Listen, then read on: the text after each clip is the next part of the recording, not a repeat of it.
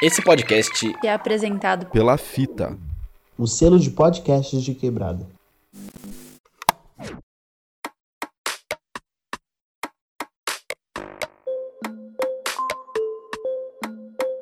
Através. Através. Através. Através. Através o podcast.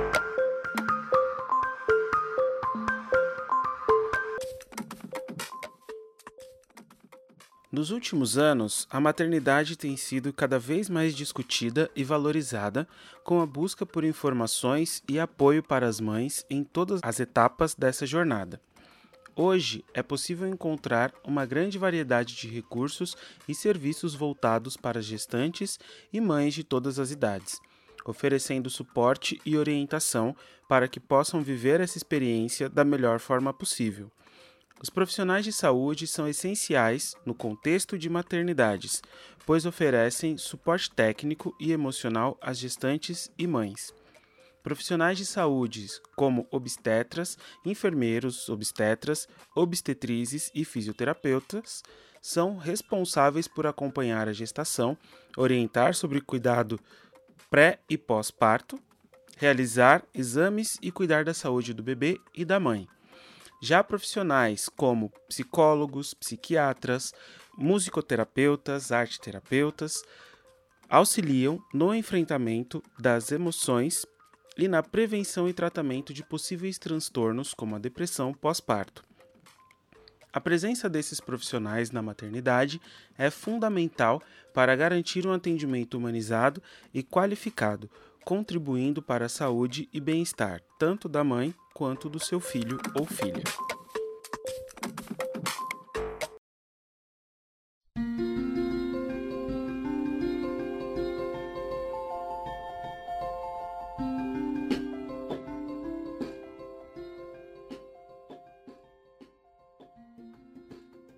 Olá pessoal, tudo bem? Daniel Santana aqui em mais um episódio do Através, junto com meu parceiro de microfones aqui e de vida também, né, Gil? Na nossa amizade aqui. Tudo bom com você, cara? Olá, Dani. Olá, pessoal. Mais uma vez é um prazer estar aqui com vocês. Aquele jargão de sempre, né? Bom dia, boa tarde, boa noite, pois nós não sabemos a que momentos você vai estar nos escutando. Eu quero dizer mais uma vez que é uma alegria estar aqui com as nossas convidadas que nós teremos hoje. Daqui a pouco elas vão se apresentar também. E mais uma vez, Dani, um prazer também estar aqui com você nos microfones também e na caminhada da vida. É isso aí, Gil. Muito bom compartilhar desse, desse projeto com você hoje numa temática tão significativa, né, tão simbólica nessa data que na altura do lançamento desse episódio já passou, mas que ainda assim a gente sempre celebra, a gente sempre homenageia, né, que é o Dia das Mães. E hoje a gente vai conversar um pouco sobre maternidades, né, com duas participantes é, muito especiais aqui pra gente, né? Uma delas já participou com a gente de outros episódios, que é a Michelle Simões. E já vou até passar a palavra para você, Michelle. Por favor, se apresenta aqui pra gente, para quem não te conhece. Olá, gente. Aqui é a Michelle. É, eu sou musicoterapeuta, formada pela FMU na graduação. Eu sou especialista em psicopedagogia também, doula, consultora de aleitamento materno. É, sou voluntária numa ONG aqui em São Paulo, né, que atende mulheres em situação de risco, o SERVE. Sou pesquisadora e membro do grupo de pesquisa da USP Mulher e Saúde, Violência Doméstica no Período Gravídico Corporal. E, e, e pela USP, pela, é, pela Fiocruz, né, a gente publicou um livro ano passado, então, sou autora e organizadora do livro Mulheres Vizinhas de Terras Distantes, tá? Está até disponível online para quem quiser, é gratuito. É um livro bem interessante que fala das gestantes vítimas de violências imigrantes aqui em São Paulo. E acho que é um pouquinho. Sou mãe, né? Que acho que é bem importante nesse episódio que a gente está falando. Sou mãe de duas meninas, uma de 12 e uma de 8. E acho que é isso. Estamos aqui nessa busca, nesse trabalho aí com a maternidade. Muito bom. Muito prazer, muito bem-vinda novamente aqui aos nossos microfones, à nossa conversa, né? É um prazer enorme poder receber você novamente aqui né, para a gente trocar essa ideia. Sobre o livro que você comentou, acho que é até uma coisa bacana, se você puder depois compartilhar com a gente o link, aí a gente já deixa disponível aqui junto com o episódio, né, com as dicas que a gente também vai divulgar nas redes sociais depois, para quem se interessar. Compartilhe. Né? Compartilhe sim. Esse livro não tem capítulo de musicoterapia, o, o da musicoterapia vai sair esse uhum. ano. Mas ele tem um capítulo lá das histórias e que eu participei também. Uhum. Ah, maravilha. Então, a gente já deixa o link aqui para vocês poderem acessar e conhecer também esse trabalho que a Michelle colaborou, né? Que é essa, essa edição e publicação desse livro. Mas temos aqui uma estreante também né, no nosso podcast, a Mônica Sanches, que está chegando aqui pela primeira vez. Por favor, Mônica, se apresenta para gente, conta um pouquinho quem Olá, você é. boa noite. Eu estou acostumada a ouvir o tio Gil saudar a gente todo dia lá com Olá, como vai? Tudo bem, né? é, meu nome é Mônica, eu, eu, eu sou Sanches, mas eu sou mais conhecida como Mônica Ruibal, porque eu tenho quatro nomes, né? Muito nome, mas prefiro Mônica Ruibal, tá? É, sou pedagoga, arte terapeuta, arte reabilitadora e atualmente eu trabalho numa clínica multidisciplinar. 90% das crianças com TEA, transtorno do espectro autista, e tenho sete grupos de mães por semana. São sete grupos que eu atendo as mamães dessas crianças neuroatípicas. Sou mãe do Vitor, de 32 anos, da Mariela, de 30 e vovó da Isabela. Aqui na mesa comigo temos uma convidada que você não falou, que se chama Frida, que é a minha gata. Ela pode aparecer aqui a qualquer momento, tá? Inclusive mirando, porque ela está sentada aqui do meu lado, então ela levanta, ela dá uma volta, então ela também está participando aqui com a gente. Tem, né? Sem problema, né? A minha. Eu também tenho, viu, Mônica? Só que a minha eu deixei fora da sala. Ela está aqui me olhando. e é isso. Ah, maravilha. Agradeço o convite do tio Gil, adorei. Acho que é isso, um bate-papo que possa agregar e ajudar as pessoas que buscam alguma alguma coisa nova nessa área, né? Algum conhecimento, alguma dica, sei lá. Sim, sim, com certeza. Nós que agradecemos o aceite de vocês, né? É sempre muito rico poder trocar essa ideia, trazer pessoas novas, vozes novas, áreas diferentes para além da musicoterapia, né? Inclusive, o propósito principal do Através é criar essa ponte, abrir esses canais de comunicação da musicoterapia com outras áreas, com outras profissões ali, para a gente poder acrescentar, agregar né, e ampliar os nossos olhares, as nossas escutas e as perspectivas de atuação nos mais diversos temas que a gente propõe aqui para conversar. E até pensando um pouco nisso, eu gostaria de iniciar essa nossa conversa pedindo para vocês comentarem um pouquinho mais, né? Vocês falaram um pouquinho dos trabalhos que vocês fazem e tudo mais, mas se vocês puderem trazer um pouco mais sobre é, o, o, o, desenvolvimento desse trabalho, né? Por exemplo, a Mônica com esse grupo de mães, é, que tipo de, de mães, de público, né? Se tem uma especificidade ou não, se é um grupo aberto, se, é, quais características assim que você puder trazer para compartilhar com a gente. A mesma coisa a Michelle, né? Que trabalha com gestantes, né? Então, se vocês puderem dar um, um, um panorama sobre o trabalho que vocês realizam atualmente. Tá, então é assim, é, lá na clínica as mamães são convidadas a participar do grupo é, voluntariamente, né? Que participa quem quer, quem se sente à vontade. São todas mamães de crianças com algum transtorno, né? E a finalidade não é falar sobre o autismo, não é falar sobre essas questões das crianças. Ao contrário, eu, eu gostaria que elas tivessem aqueles, aqueles minutos para falar delas, para pensar em outras coisas, porque são mamães que já se ocupam demais desse tema, vivem né, 100% do seu dia em função dos filhos. E aí eu quero trazer, eu quero lembrá-las né, que elas são mulheres, que elas são filhas, que elas são esposas, que elas são amigas, que elas desempenham outros papéis além da maternidade, né? Que talvez é o que ocupe mais tempo, mas que também esses outros papéis são importantes na vida de qualquer ser humano, né? Principalmente dessas mamães que são sobrecarregadas, né? Uma das maiores queixas delas sempre são essa falta de tempo, essa falta de poder se dedicar a um, projeto pessoal. Muitas delas têm que parar de trabalhar, né? Por conta dessa criança que demanda muitos cuidados, muito, muito trabalho. Então, é um tempinho que elas têm ali para falar de outras coisas, né? Porque são mulheres que têm outros desejos, além de falar de filhos e de maternidade. Então, é um grupo aberto, eu nunca sei quem vem, né? Qualquer pessoa pode participar, que esteja ali acompanhando a criança. Então, essa é uma dificuldade, né, de criar um pouco mais de vínculo, uma coisa um pouco mais segura no setting, porque às vezes vem pessoas novas, eu não sei quem vem, né? Mas tem funcionado bastante. Eu comecei com um grupo, e elas mesmo, eu acho que a melhor melhor propaganda que eu tive foi o próprio grupo, porque uma ia falando para outra, aí acabei participando e foram pedindo, pedindo, e hoje, então, eu tenho grupo quase todos os dias, né? E é um trabalho que me satisfaz muito, né? Eu acho que quando a gente também acredita no que a gente faz, é mais fácil da gente afetar o outro, né? Fazer com que isso chegue no outro. Então, é um pouco isso que eu faço lá na clínica. Não sei se, se tem mais alguma coisa que você quer saber desse, desse respeito, ou se eu já respondi.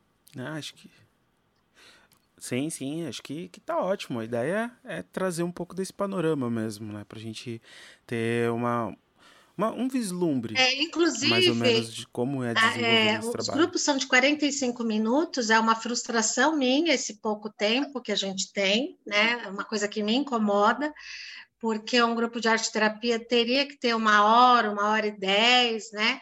Mas tem que casar com a terapia da criança porque a mamãe tem que sair no mesmo horário da criança. Então, é o que a gente tem. E a gente também tem que se adaptar ao que a gente tem, né? Porque a gente sabe que na faculdade ou na vida a gente aprende que tem que ser tal tem, né?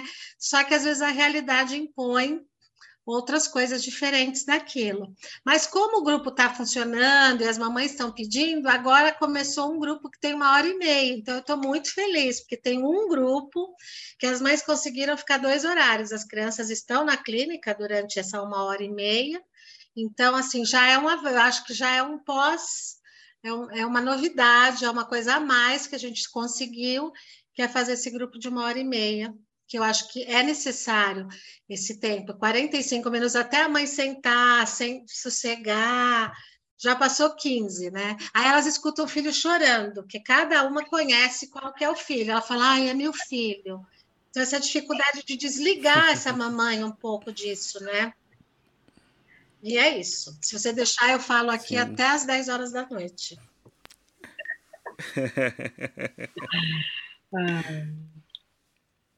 é, escutando a Mônica falar, eu até me lembrei que eu, eu nem comentei, mas eu tinha até esquecido que antes da pandemia eu estava numa outra ONG que se chama Casa do Aconchego. Eles acolhem é, muitas famílias que fazem tratamento no, no Instituto da Criança, no Hospital do Câncer, Instituto do Câncer, é, Itaci, né?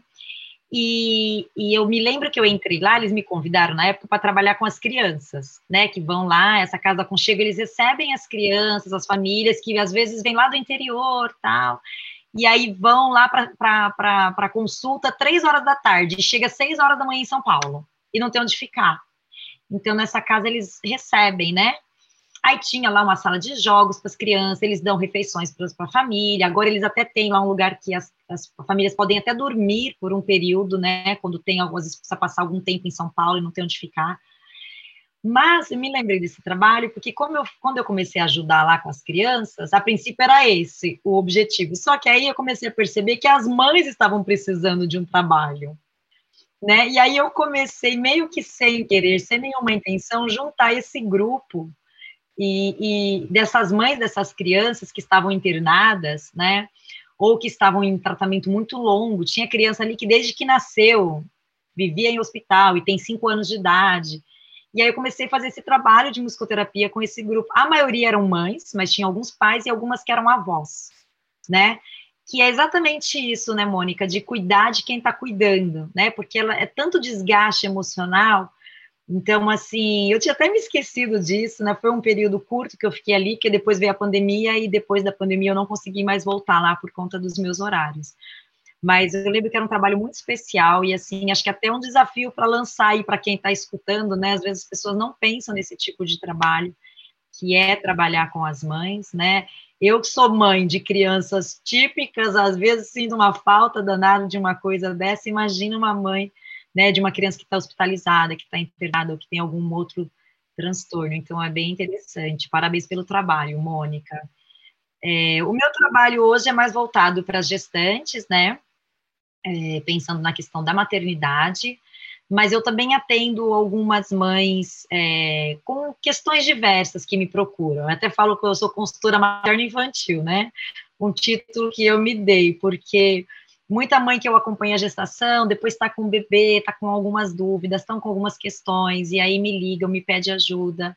Às vezes não é de amamentação, mas às vezes é isso, é um momento de escuta, é um colo, porque ela está com palpite de vó, de sogra, de mãe, de vizinha, e ela está toda confusa, e marido, e aí não sabe muito bem, e ao mesmo tempo que a gente tem um monte de informação na internet, a gente tem informação demais, né? Então a pessoa não sabe nem qual a informação que ela escuta. E eu percebo que essas mães que criam um vínculo comigo, elas acabam buscando uma escuta mesmo, né? Às vezes até mais do que um conselho, uma escuta.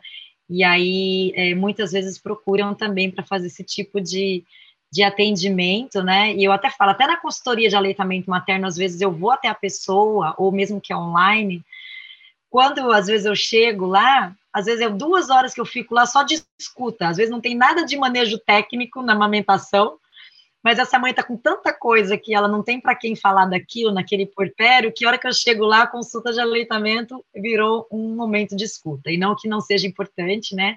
Mas que muitas vezes é isso. E aí a mãe sai, eu saio de lá, ela fala, ah, já está ótimo, a amamentação deu certo, né? Então, muitas vezes acontece isso também.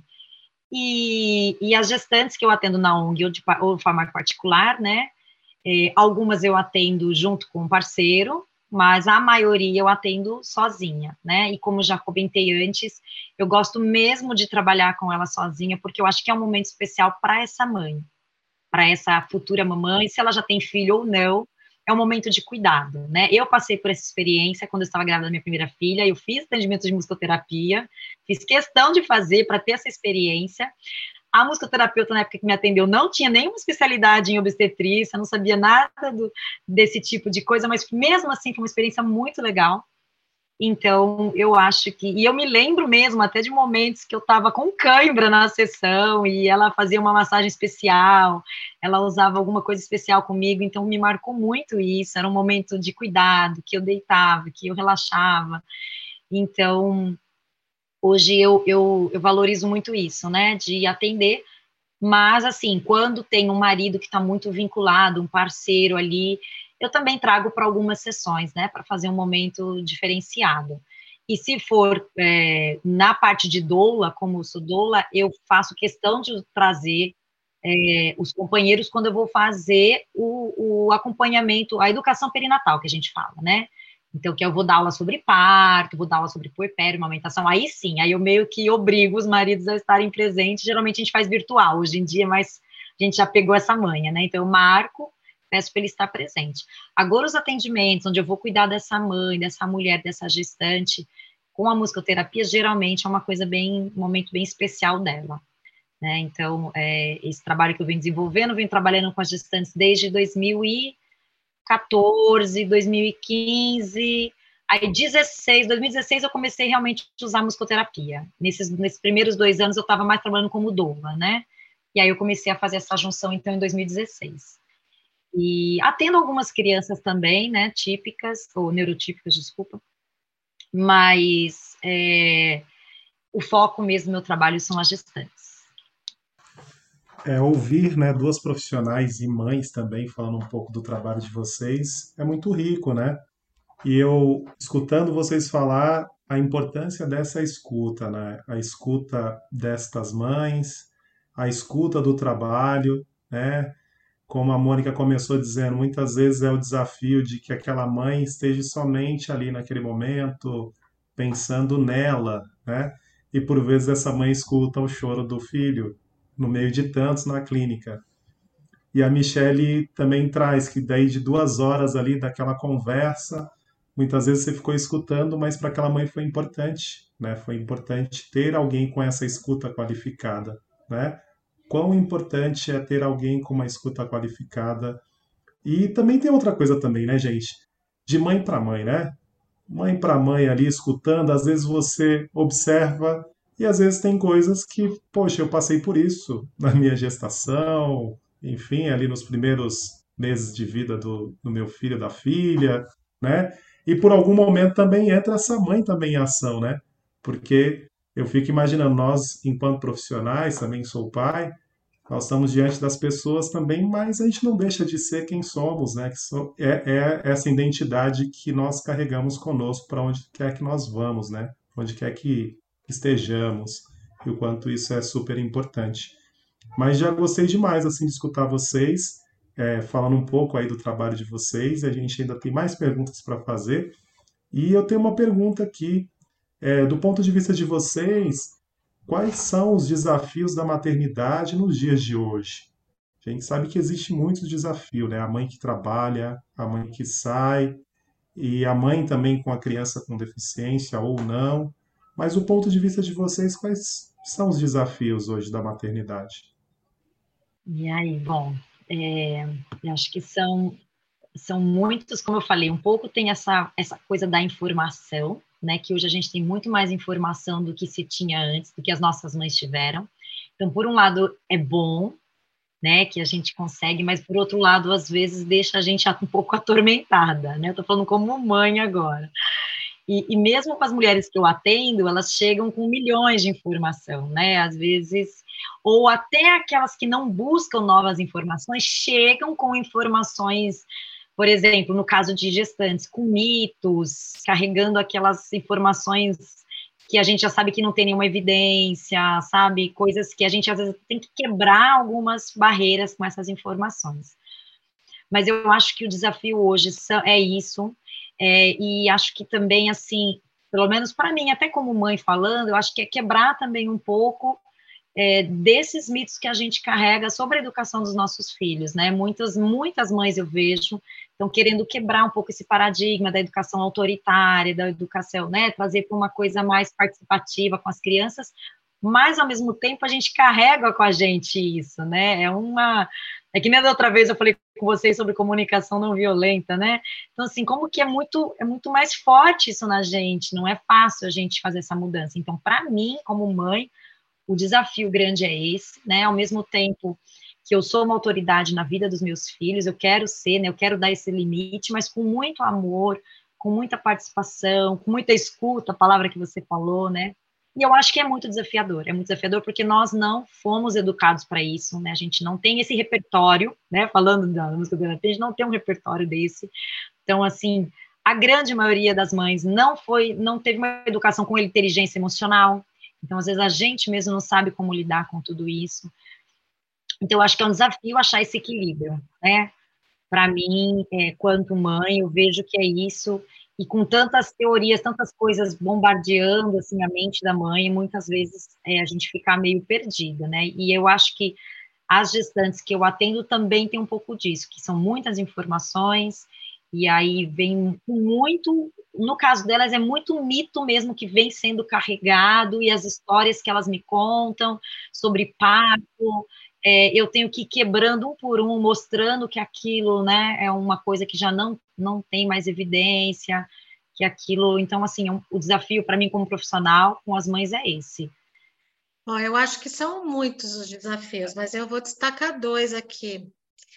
É, eu acho que um deles é a superproteção, eu acho que eu sou mais velha que todos vocês aqui, né? Já sou vovó, mas eu, eu vejo que essa geração de agora também tem uma super proteção maior do que eu tive com os meus filhos, que têm 32 e 30.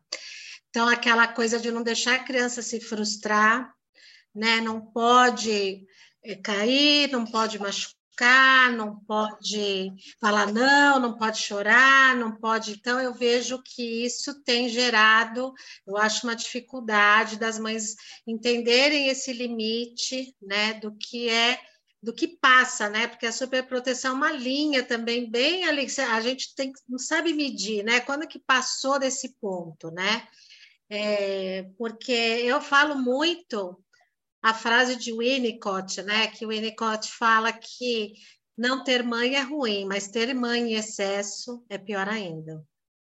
Eu acredito muito nisso, porque eu acho assim. Vamos dar um exemplo que é o que eu sempre dou. Se você tem uma mãe muito desorganizada, mas ela ela te deixa livre, ela pode até criar um filho organizado. É muito possível ela ter um filho organizado. Agora, se existe uma mãe que é muito organizada, muito rígida, muito fechada e muito superprotetora, ela não dá espaço. Então, a criança não encontra espaço. Né? Então, eu acho que essa superproteção, a gente vê crianças dormindo na cama dos pais até muito tarde, né? a mãe não consegue desvincular, não consegue deixar essa criança voar. Né? Então, eu acho que isso é um desafio. Até as crianças, eu, lá na clínica, tem muitas que dormem na cama com os pais até 10 anos, 8 anos, então acho isso complicado. E outra coisa que eu não tive na, na, na educação dos meus filhos, que eu, se eu fosse mãe hoje, eu acho que é bem difícil é lidar com as telas. Né? Então, acho que as telas é uma coisa dificílima, porque não dá para você tirar, não dá para não inserir o seu filho nesse contexto, né, de que a vida funciona com celular, de que é necessário que a gente mas essa medida também, né? Quando iniciar é, é, essa vida tecnológica, quanto tempo por dia, qual essa essa medida, né? Eu acho bem difícil e a gente vê que tem sido um problema muito sério, porque as crianças se enfiam ali naquele mundo, né? E daí depois a gente quer cobrar uma empatia, a gente quer cobrar que a criança olhe no olho, mas ela passa o dia olhando para uma tela do computador. Então, eu acho que essas duas são grandes, são grandes desafios para as mães: a superproteção, não superproteger, e as telas. E eu acho também, Mônica, ouvindo você falar que concordo muito com você, mas e, eu acho também que tem tudo a ver com o contexto que a gente está vivendo, né? Porque nós temos mães que muitas vezes trabalham muito, ficam o dia inteiro fora, e aí, a, quando estão com as crianças, super protegem. A culpa, né? né? Então, assim, é, é exatamente. Então, uma coisa vai levando a outra, né? Eu vejo, muitas vezes eu converso com algumas mães e falo, nossa, suas filhas fazem as lancheiras, suas filhas têm tarefas domésticas para fazer, tipo, elas assustam, né? Tipo, como assim? Mas como que ela sabe fazer a lancheira? Eu falei, né, uma coisa que, que eu tenho, que eu vou trabalhando, né? Então, assim, elas fazem a listinha das tarefas que tem no dia e vai riscando, mamãe, já fiz essa, já fiz essa, já fiz essa. Mas é porque são coisas que muitas vezes eu tenho o privilégio, né, de não trabalhar o dia todo, trabalho um pouco dentro de casa, então consigo, mas eu sei que é um desafio para as mães. E as telas foi bem colocado, porque eu vejo muitas vezes mulheres mais velhas, avós, que falam, ah, se fosse meu filho não ia fazer isso, mas é um contexto diferente, né? É, é, em casa também tenho bastante limite com essa coisa da tela, mas eu vejo que é um desafio muito grande para os pais, para as mães, é, ter esse limite, e tá tudo tão normal, né? Tão assim, que até as minhas filhas que às vezes não levam o celular para a escola, ou a outra que não tem o celular a mais nova, que é até estranho, né? As pessoas até acham estranho. Mas é, a gente é, é, é bem desafiador mesmo isso. Acho que é um desafio das mães de agora e que é um desafio porque a gente está perdido, porque a gente também não teve isso, né? Nem a gente sabe lidar com isso. Na nossa época era televisão, mas a televisão tinha horário, né? Não tinha, não era televisão 24 horas. Acabava o desenho, acabava. Você saía da frente da televisão e ia ter que brincar. Hoje não, eles têm desenho 24 horas, né? E ainda se tem uma televisão no quarto, piorou. Uma televisão, um celular, pior ainda que celular, criança. Hoje mesmo, eu trombei com o menino saindo do elevador com, com o tablet na mão, assim, ele nem estava nem olhando para frente, né? Então, assim, você vê como que tá isso, é um desafio muito grande mesmo, Mônica, é bem pontuado, bem importante. Realmente vocês trazem pontos assim que são muito relevantes, né, para o convívio, para a própria observação que às vezes a gente tem no dia a dia das mães, né?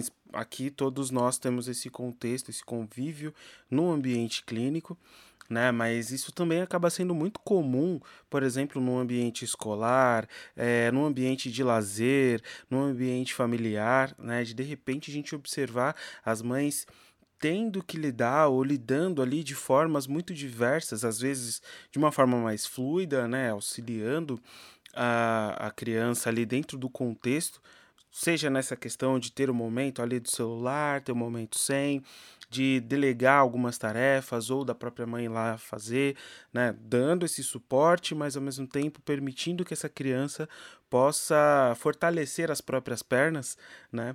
Mas acaba sendo muito comum também o oposto, né? Quando essa ou esse fortalecimento, é, aliás, quando esse fortalecimento acaba sendo desmedido, seja para mais ou para menos, por conta da superproteção ou por conta desse espaço excessivo que é concedido, né? E aí não tem essa essa borda, não tem essa modelagem na questão do comportamento, da educação, da, das interações sociais, entre outros aspectos ali. Né? O que me faz pensar muito numa frase que acredito que até hoje ainda é bastante utilizada, né? uma frase bem clichê, que é aquela: quando nasce uma criança, nasce uma mãe. Né? Então, vocês já trouxeram ali sobre essa questão do, dos desafios que são observados, que são enxergados atualmente, que isso não é uma máxima, né? Como a Michelle trouxe lá, é, já dá para colocar essa frase no hall de mitos, né? Que não, não é tão direto assim, né? E eu queria pedir para vocês comentarem um pouco como é que é esse processo, como é que vocês têm observado isso, é, não só sobre os atendimentos de vocês, mas também trazendo um pouco dessa experiência materna de vocês, né? Como que é esse desenvolvimento, esse nascimento dessa mãe? É, eu fui mãe com 23 anos. O meu filho nasceu no dia que eu fiz 23 anos. Nós nascemos no mesmo dia. O Vitor nasceu no mesmo dia que eu. Somos capricornianos ambos.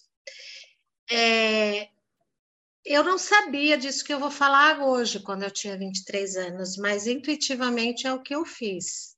E é o que eu acho que eu tento ensinar ou mostrar para as minhas atendidas. A gente precisa sentir, a gente precisa aprender a sentir. Eu acho que a mãe tem que dar mais valor para o sentir do que para o pensar.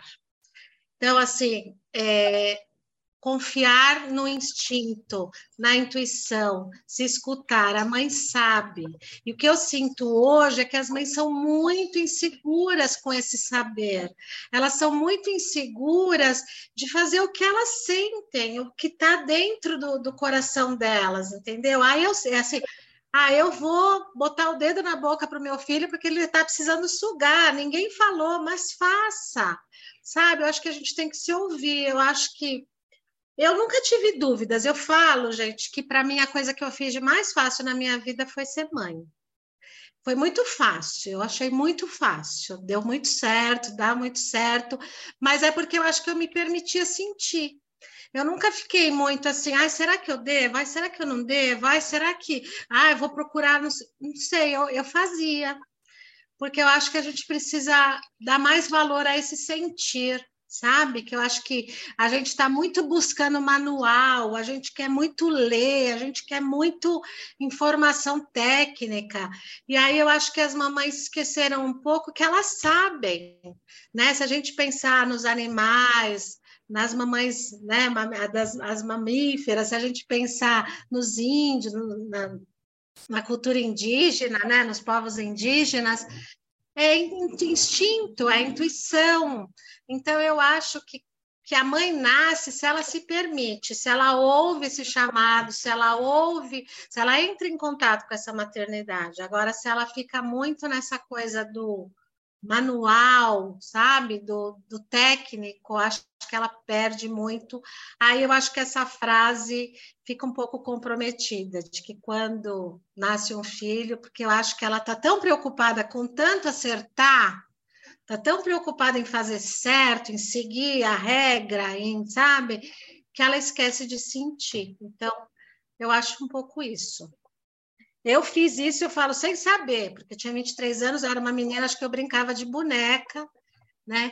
Então, acho que, mas é isso, eu sempre ouvi o meu coração.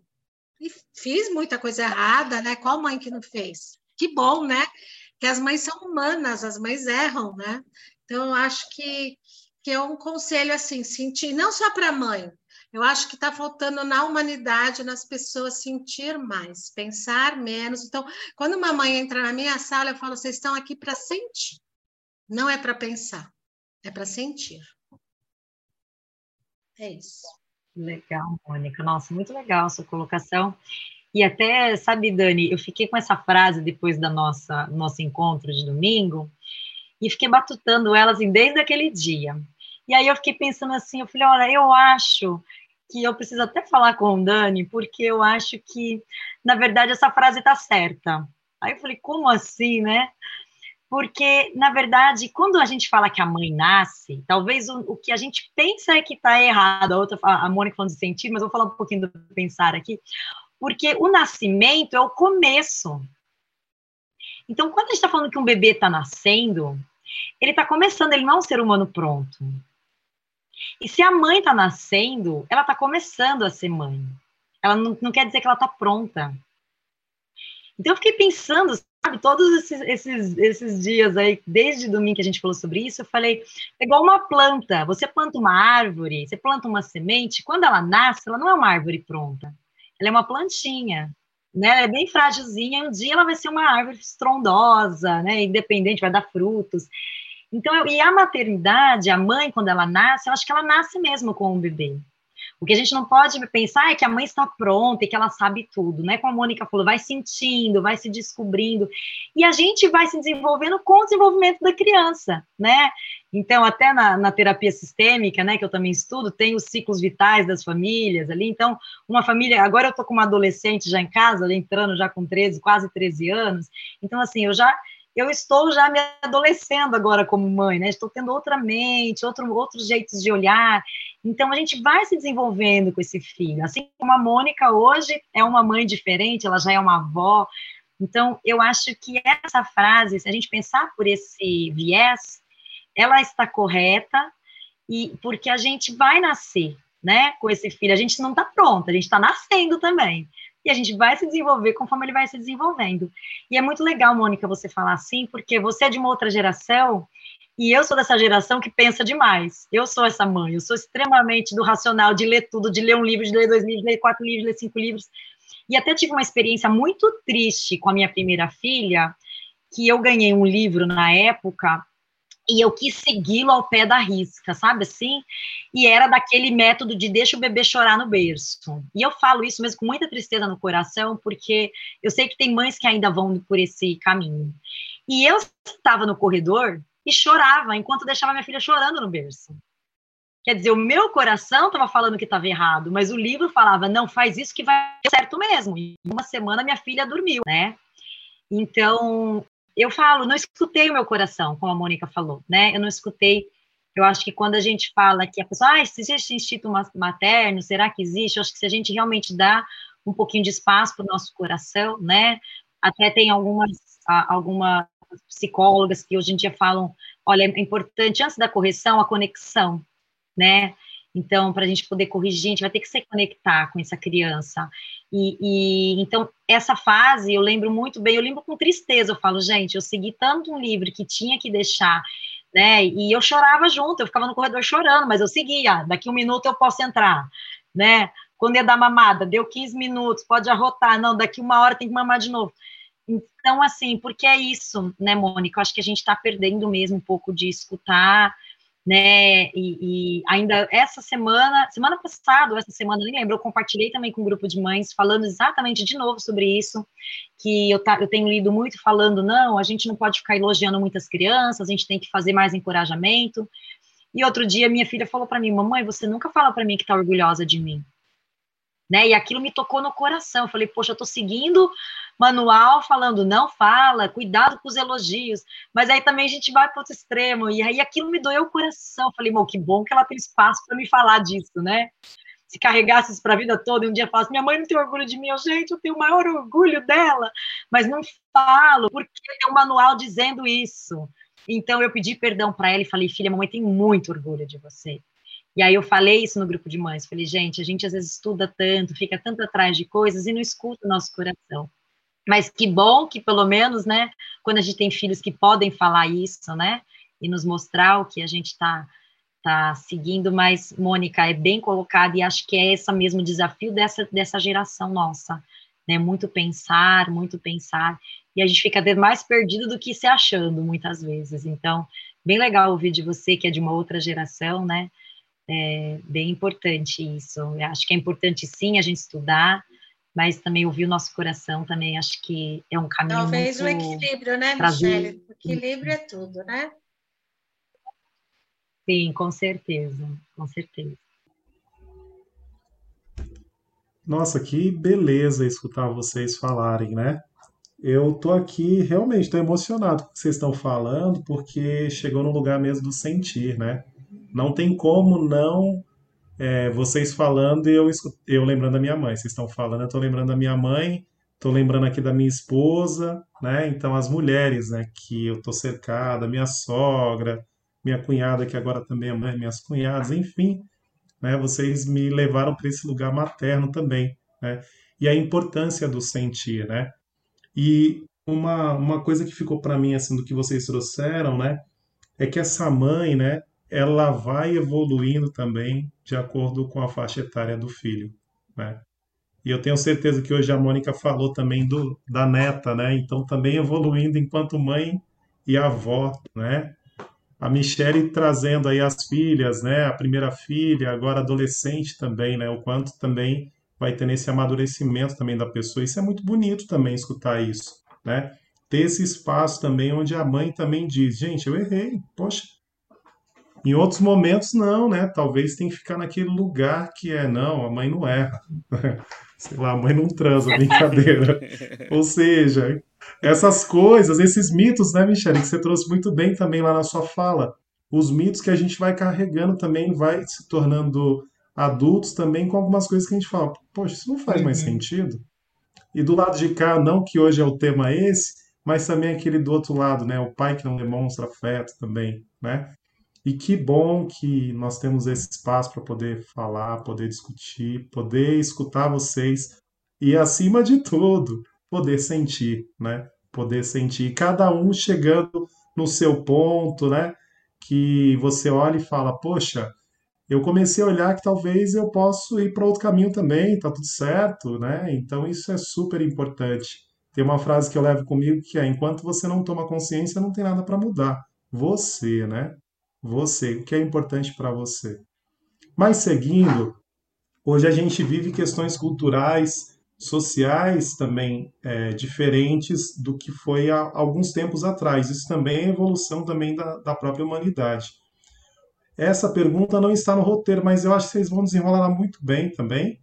E aí, uma coisa que eu que me que vem pensando também, né? Hoje a mulher, é, na grande maioria das vezes também, ela está no mercado de trabalho, ela também tem buscado formação, e cada vez mais essas mães têm, têm se ocupado, inclusive, da maternidade depois que ela já se formou, depois que ela está estabilizada financeiramente, né? Isso é um retrato da, da questão cultural, social que a gente vive, né?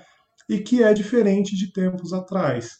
E aí eu gostaria que vocês pudessem, enfim, a partir de- dessa, dessas ideias que eu estou trazendo aqui, também vocês trazerem um ponto de vista de vocês, também porque é uma sociedade também que a gente está vivendo hoje de um outro jeito, né? Onde a mulher também tem a liberdade também e tem as suas escolhas. Tem aquelas que não escolhem ser mães também, mas nem por isso deixam também de ser mulheres. Há vários debates nesse sentido, mas não é esse o debate. É mais dessa mãe, dessa mulher que tem escolhido talvez a maternidade num outro tempo, depois de, de estar estabilizada financeiramente, economicamente, já fez faculdade, enfim. Eu sei que essa pergunta não está no nosso roteiro, mas sei que vocês brilhantemente vão trazer para nós aí a- o ponto de vista de vocês. É, eu, eu vejo que, assim, como tudo vai ter suas vantagens suas desvantagens. Você vê a Mônica falando que teve filho né, com 23 anos, minha mãe também teve eu com 21 anos, né? Então, assim, no caso dela, ela acabou não, não continuando os estudos, mas eu vejo que tem alguns desafios, algumas coisas boas, às vezes algumas coisas ruins, né? Então, é, mães, às vezes, é, mais velhas, às vezes acabam é, tendo que, que, que, que, também, ah, tem menos, vou ter menos tempo de convívio com os filhos, tem todas essas preocupações, né? É, eu atendi um casal recentemente que ela já estava com 52 anos e teve o bebê agora, que né, também foram muitos anos tentando, enfim. E ao mesmo tempo eu vi que ela estava numa fase assim, já já não trabalha mais, estava em casa, então uma dedicação total, sabe, assim, uma, uma calmaria, uma tranquilidade, né, então diferente daquelas que às vezes tem que voltar ao mercado de trabalho, né, então eu acho que são desafios é, diferentes, e talvez até por isso, né, que a gente falou agora, Mônica, que que talvez por isso que as mães estão mais pensantes, porque estão trabalhando, estão estudando mais, então estão tendo tantas informações. Eu lembro que na época que eu fiz a musicoterapia, eu já estava querendo ser mãe, né? Eu já estava na segunda faculdade, mas eu estava já planejando, acabando a musicoterapia, eu vou ser mãe.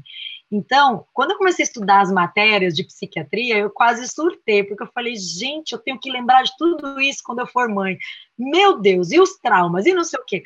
Então, acho que também carrega um pouco disso, né? Porque a gente estudando, ao mesmo tempo, ah, vamos, vamos ser mãe depois que a gente se formar. Então, a gente vai carregando também esses conhecimentos e vão acumulando, e também, ao mesmo tempo, vão sendo até agentes estressores, né, da vida materna. Então, eu vejo que agora eu estou fazendo uma outra pós e estou querendo entrar no mestrado esse ano ainda. E aí minhas filhas falam, mãe, você é doida, eu não vejo a hora de parar de estudar e você continua estudando, mãe. Então, assim, eu falo, não, filha, mas a mãe gosta, mas ao mesmo tempo, de, tem hora que dá vontade de largar tudo, gente. Eu falo, quer saber de uma coisa? O que, que eu estou inventando esse negócio aqui? Pelo amor de Deus, não dá. E eu falo, não, mas eu quero. Então, é isso, porque você tem que conciliar tudo isso, né? Então, assim, poxa, eu, eu, eu sou uma mãe que eu prezo muito por isso, por estar com as meninas, por, por ter um tempo com elas.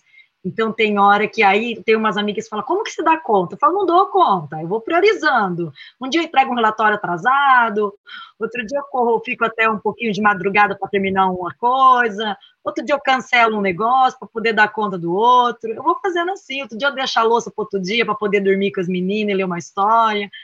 Então, a gente vai tendo que conciliar tudo isso e, ao mesmo tempo, é, buscando esse equilíbrio, como a Mônica falou, que é bem difícil, mas eu acho que é, eu, eu, eu, tenho aprendido a isso, assim, a, a, o que, que eu priorizo agora, nesse momento, o que, que é mais importante, né? Então, assim, ah, às vezes é deixar uma aula que está fazendo ao vivo aqui, ah, eu vou assistir a gravação depois porque a minha filha está me solicitando para brincar um pouquinho com ela. Então, depois eu assisto a gravação enquanto eu estiver é, cozinhando à noite, depois que todo mundo dormir. Então, às vezes é isso, a gente tem que, né, tentando buscar esse espaço e mas acho que é bem desafiador, sim, é bem desafiador e acho que é, é enfim, é isso. Não sei se se respondi a pergunta, talvez Mônica ajude. Eu concordo com a Michelle. Eu acho que tem prós e contras, né? Eu, eu não sou aquela pessoa que fica achando que tudo que era no passado era melhor do que hoje.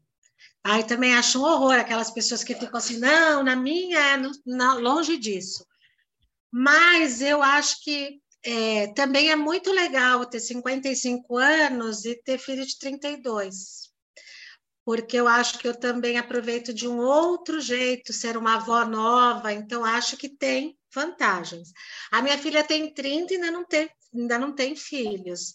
E aí o que eu vejo um pouco é quanto essas meninas de 30, elas se cuidam mais, ela tem uma coisa mais, ela teve mais um corpo é, que não era de mãe, né? Porque eu com 24 eu já tinha dois. Então, assim, eu vejo assim, o quanto elas curtem umas coisas mais do que eu curti, porque eu com 24, a minha prioridade não era para ir para academia, a minha prioridade era cuidar dos meus filhos, que eu tive os dois com um ano e cinco meses de diferença. Com oito, o Vitor tinha oito meses, eu engravidei de novo. Então, eu, eu também acho que as exigências são maiores, porque eu já tinha faculdade com 23 anos e estava bom naquela época. Hoje você tem que ter faculdade, pós-graduação, mestrado, doutorado, pós-doc, a vida te cobra mais. Então, assim, na minha época, assim, ah, tenho faculdade, me formei, já posso ser mãe. Né? Não tinha aquela lista. A, a, a, a, lista hoje é assim: aí você tem que ter um corpo maravilhoso, você tem que malhar, aí você tem que fazer não sei o que, você tem. E na minha época, não, eu tinha que casar, tinha que estudar, vai, fazendo a, né, o padrão, tinha que estudar, terminei a graduação, tinha que casar e tinha que ter filho, eu segui o roteiro, né, para aquela, aquela época. É, nem todas as meninas fizeram isso, mas a grande maioria das minhas colegas, das minhas amigas, seguiram esse roteiro.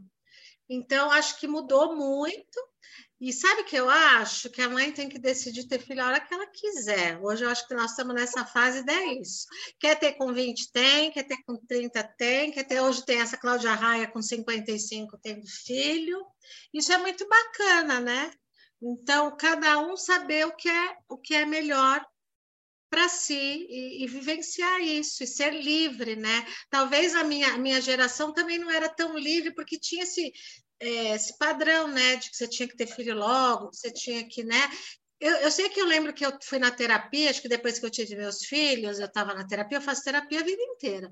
E eu cheguei um dia para ela e falei: agora, eu já estudei, eu já casei, eu já tive filho, e agora? Acabou?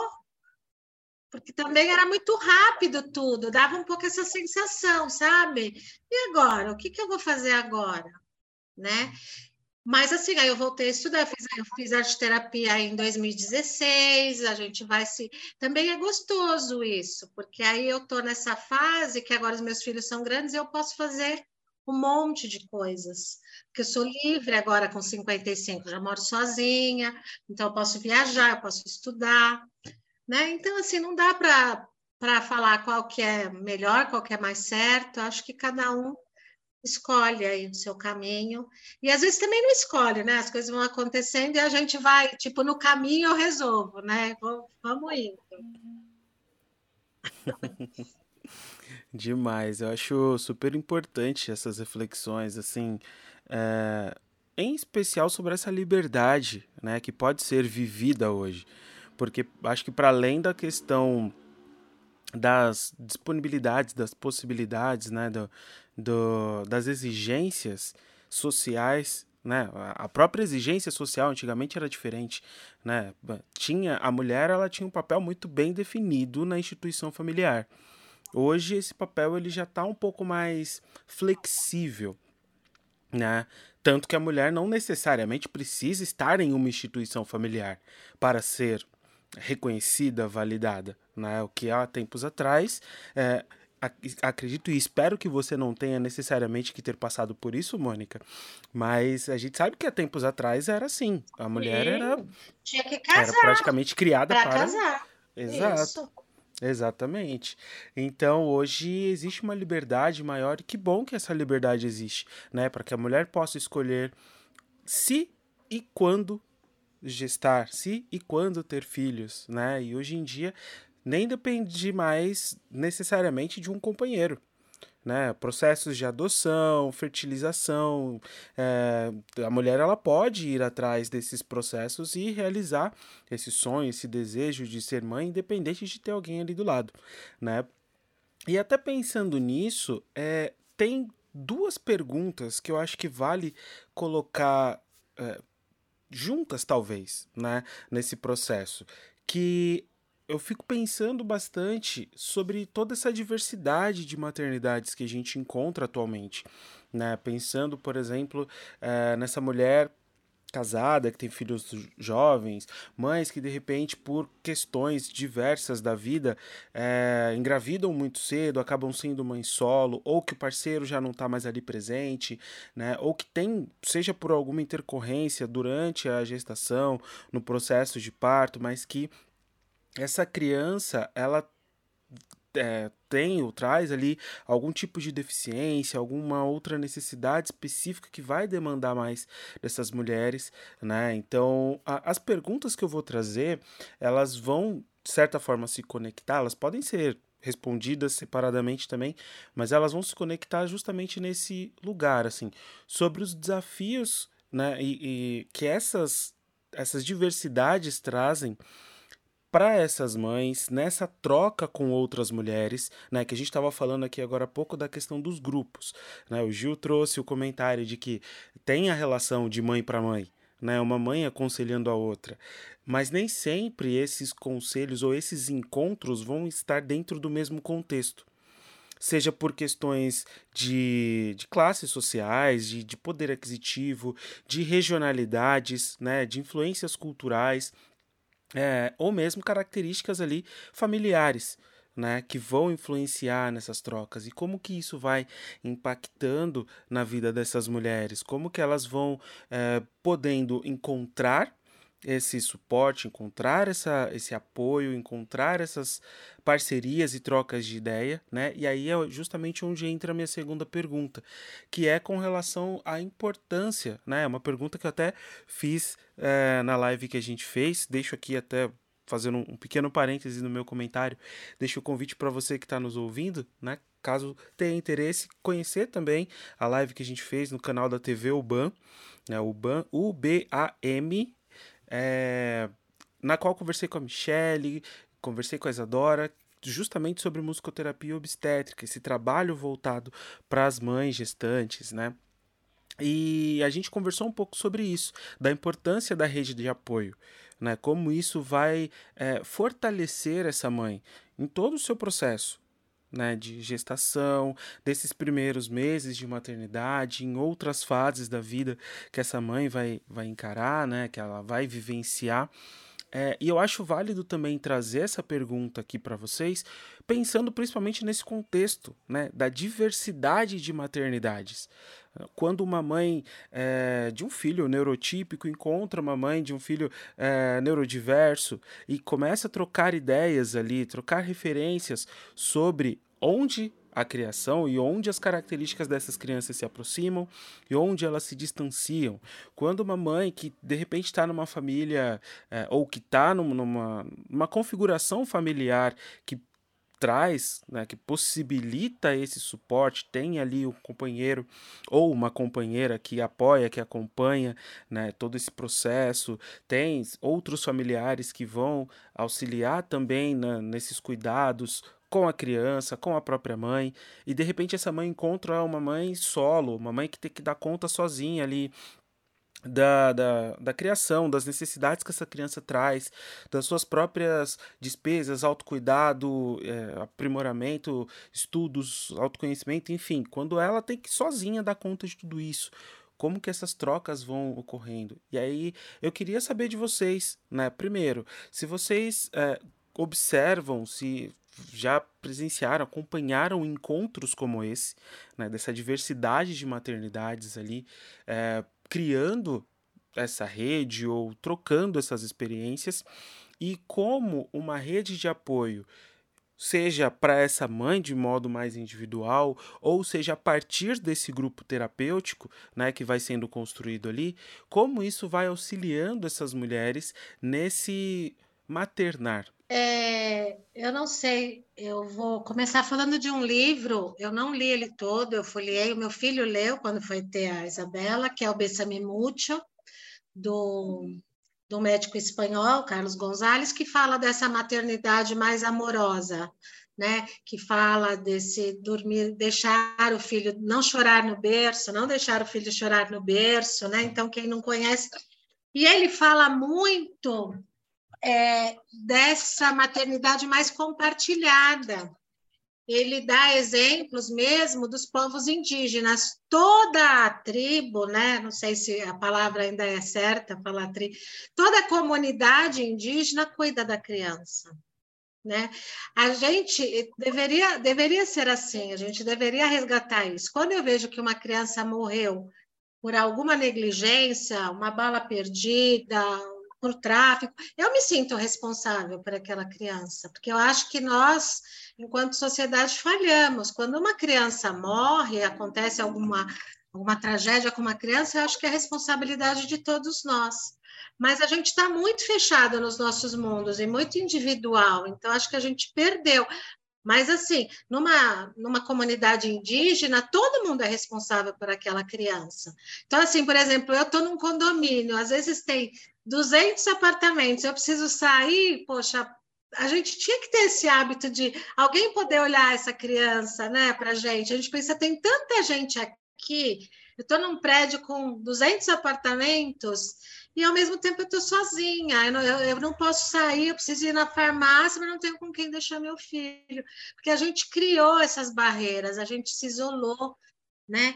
E eu vejo um pouco que as mamães que, que eu tenho mais contato, que são as de, que têm as crianças com TEA, elas é, sentem muito essa falta de suporte, né? Tem algumas que não têm vovó por perto, mora no normal em outro estado, elas sofrem muito, né? Porque já são crianças mais difíceis de você deixar com outra pessoa, que exigem mais, que demandam mais. Eu escuto muitas mamães se queixarem, às vezes, dos pais que não são tão presentes, porque, de novo, a criança neurotípica ela exige muito, ela demanda muito, e às vezes esse pai é, não está tão presente quanto as mães gostariam, então acaba sobrecarregando bastante as mamães. E o que eu vejo também é que as mães de crianças TEA, elas procuram esses grupos, elas se fecham nos grupos, porque elas falam que muitos amigos deixaram de ser amigos, que elas perderam, que elas não podem ir numa festa de aniversário comum, porque o barulho no buffet, a criança não sabe lidar com aquele, então elas acabam criando núcleos próprios, e deve acontecer isso com quem tem outras diversidades, né? Devem se juntar em grupos, porque ali elas se sentem mais protegidas, ali elas sabem assim, ah, o buffet não pode ter música alta, não pode ter aquele monte de brinquedo, porque meu filho não dá conta. Então, ela sabe que ela vai encontrar apoio nessa outra mãe. E eu vejo quanto ali a recepção, né, ficar na recepção da clínica, é importante para elas, o quanto aquela troca, elas se sentem acolhidas e não se sentem, ah, é só comigo que acontece. Né? Então, o que eu vejo é que elas acabam, é, é, esses dias elas saíram juntas, elas foram tomar um café da tarde e elas estão formando esses grupos porque elas se entendem, elas falam a mesma língua. Diferente às vezes de fazer uma mãe de criança neurotípica entender algumas questões. Então vejo que tem esses, essas, esses núcleos, né, essas tribos que se fecham por, por essa dificuldade. E elas sentem muito essa falta de, de, de, apoio, de família. As vovós são muito presentes quando tem, são muito importantes, muito desempenho. Muitas são as que levam as crianças na clínica, mas eu também vou falar dos papais que também têm, os que vão, que ficam lá, que trabalham lá, que levam o note, também existe, né? Os pais também é, deram um salto enorme, eu sei que não é o tema aqui agora, mas a gente também precisa lembrar que tem esse pai que também soube ocupar esse espaço novo no uhum. núcleo familiar. Uhum. Muito bem, Mônica. Esse livro é muito bom. Também não acabei de ler. a gente está bem sintonizada aqui, Mônica. Carlos Fernandes. Carlos né? Gonzalez. É, esse livro é bem mesmo, e acho que é para rodar de novo. Tem uma é, é, eu acho que pensando nisso que ele fala, e acho que até outros autores falam disso, eu acho que bem o que a Mônica falou, mas não só ela está trazendo a realidade das mães com, com TEA, né, das mães de criança com TEA, mas eu acho que eu, as próprias mães vão, vão buscando as suas tribos, né? Eu acho que assim, eu trabalhei com crianças lá no, no Hospital das Clínicas, quando eu me formei, com as crianças com síndrome de Williams, e elas têm uma associação, elas faziam piqueniques com as crianças do síndrome de Williams, que é uma síndrome que não é tão conhecida. Então a gente ia, estavam todas juntas. Agora eu estou atendendo lá no Espaço 21, que tem muitas crianças com síndrome de Down. Então a gente vai no parque, as mães estão juntas, é um piquenique. E acho que até mães de crianças, né, que, que ah, não tem nenhuma síndrome, não é? Mas assim, a gente, eu percebo isso. Eu gosto de me encontrar com outras mães para tomar um café, para conversar. Eu tenho uma grande amiga, muito parceira minha, que não é mãe, né? Mas ela é tipo a tia das minhas filhas, aquela minha, minha amigona. mas às vezes eu sinto essa necessidade. Então, eu sou dessas que, assim, eu brinco que todo mês eu tenho que tomar um café com alguma amiga, viu? E gosto de falar, aproveito para falar mal do marido, tô brincando, tá? Mas, assim, né? Então, assim, a gente desabafa, uma se entende, se entende. Então, acho que como a gente se perdeu nessa, nessa falta de tribo, nessa falta de comunidade, eu acho que a gente vai criando, né? A gente pode ver os adolescentes fazem isso, vão procurando seus semelhantes, o estilo de música, o estilo. E acho que a gente, quando se torna mãe, também vai procurando isso, porque, é, que nem a Mônica falou, até das crianças especiais, mas mesmo a gente, eu que tenho crianças, né, tem programas que às vezes, dependendo da idade que a criança está, que a gente não vai poder mais ir, ou que vai ser mais complicado ir. Então, se alguém me convida para um casamento, eu falo, posso levar minhas filhas? Dá para ir? Né? Então, assim, ah, tem um projeto lá na igreja. Ah, mas dá para ir para minha filha? Porque à tarde eu estou com ela. Se eu não puder ir com minhas filhas, eu não vou. Né? Então, assim, a gente vai, acaba que vai buscando também essa tribo, esse, esse espaço onde as pessoas se entendem, a festinha ali, ah, eu posso ir com meu filho, eu posso levar porque às vezes não tem mesmo uma rede de apoio. E a hora que você falou, Mônica, do prédio, do apartamento, eu falei, meu, é muito verdade isso. Eu tenho, eu sou muito abençoada, que eu tenho uma vizinha aqui, uns vizinhos, que a gente é muito parceiro. A gente abre as portas, os gatos circulam, os filhos circulam. E aí, hoje mesmo, eu falei assim, gente, posso deixar minha filha aqui que eu vou buscar outra na escola? Porque isso é um busca uma no horário, busca outra no outro horário. E isso é tão ruim. Às vezes aí você sabe que tá cheio de gente no prédio, mas você não vai deixar a criança de 8 anos sozinha ali. Eu não consigo. Eu falo, meu, se tivesse alguém que pudesse falar assim, ó, oh, tá aqui, viu? Dá só uma olhadinha, eu posso deixar aí rapidinho? E não tem. E a gente também fica numa coisa de, eu acho que eu vejo que as mães têm dificuldade de pedir ajuda, né? A gente precisa pedir ajuda. Né? Então fala assim, ah, mas aí vem aquele papo, não, mas o pai tem que saber que ele é pai, que ele tem o papel dele, mas ele não foi educado para isso. Então, a gente tem que pedir ajuda sim. Eu falei que, assim, o meu casamento, a minha vida familiar melhorou quando eu aprendi a pedir ajuda, mostrar para meu marido o que eu precisava. E agora, gente, funcionou, que deu fruto que eu já não preciso mais pedir. Agora ele já enxerga. Mas foi um processo, porque eu vejo que as mães relutam, falam, não, ele tem que adivinhar o que eu quero, porque, né, é o papel. E, e ele também não sabe, então precisa aprender. A gente falou, né, nasce a mãe, tem que nascer o pai também, tem que... Então, a gente pedir ajuda, as mães também pediam ajuda para a avó, pedia. Eu sou bem, nossa, sou super descarada, viu? Eu outro dia eu tinha um evento da USP, eu tinha que ir, eu mandei um grupo lá no, uma mensagem no grupo das mães do colégio. Gente, preciso que alguém pegue a minha filha hoje na escola e fique com ela a tarde toda. Alguém pode fazer isso? Bem descarada assim. Porque eu falei, senão não vou poder participar do evento. Eu não tenho babá, não tenho mãe perto, não tenho sogra. E aí uma mãe que eu nunca tinha visto na vida, mas que era amiguinha da minha filha, falou: "Eu levo minha filha para a mãe doida aqui autorizou, deixou ela levar. Passaram tardes maravilhosas. A mãe ficou super agradecida porque a filha dela era nova no colégio. Então, assim, eu acho que às vezes. E eu sou assim, eu coloco no grupo, gente, precisando de mim, me chama. Eu moro partindo da escola, não custa nada eu pegar a criança, trazer para casa, almoçar aqui, sabe? Eu tenho prazer de fazer isso. Então, mas eu acho que falta um pouco isso, das mães tem vergonha, tem medo de pedir ajuda para o outro, sabe? Ah, mas né, eu tenho que dar conta, a gente volta naquela coisa, eu tenho que dar conta. Então, acho que, assim, pedir, e, e, fica, às vezes, também essa coisa de não vou pedir ajuda da avó, porque é de outra geração, porque a avó vai fazer de um jeito que eu não quero.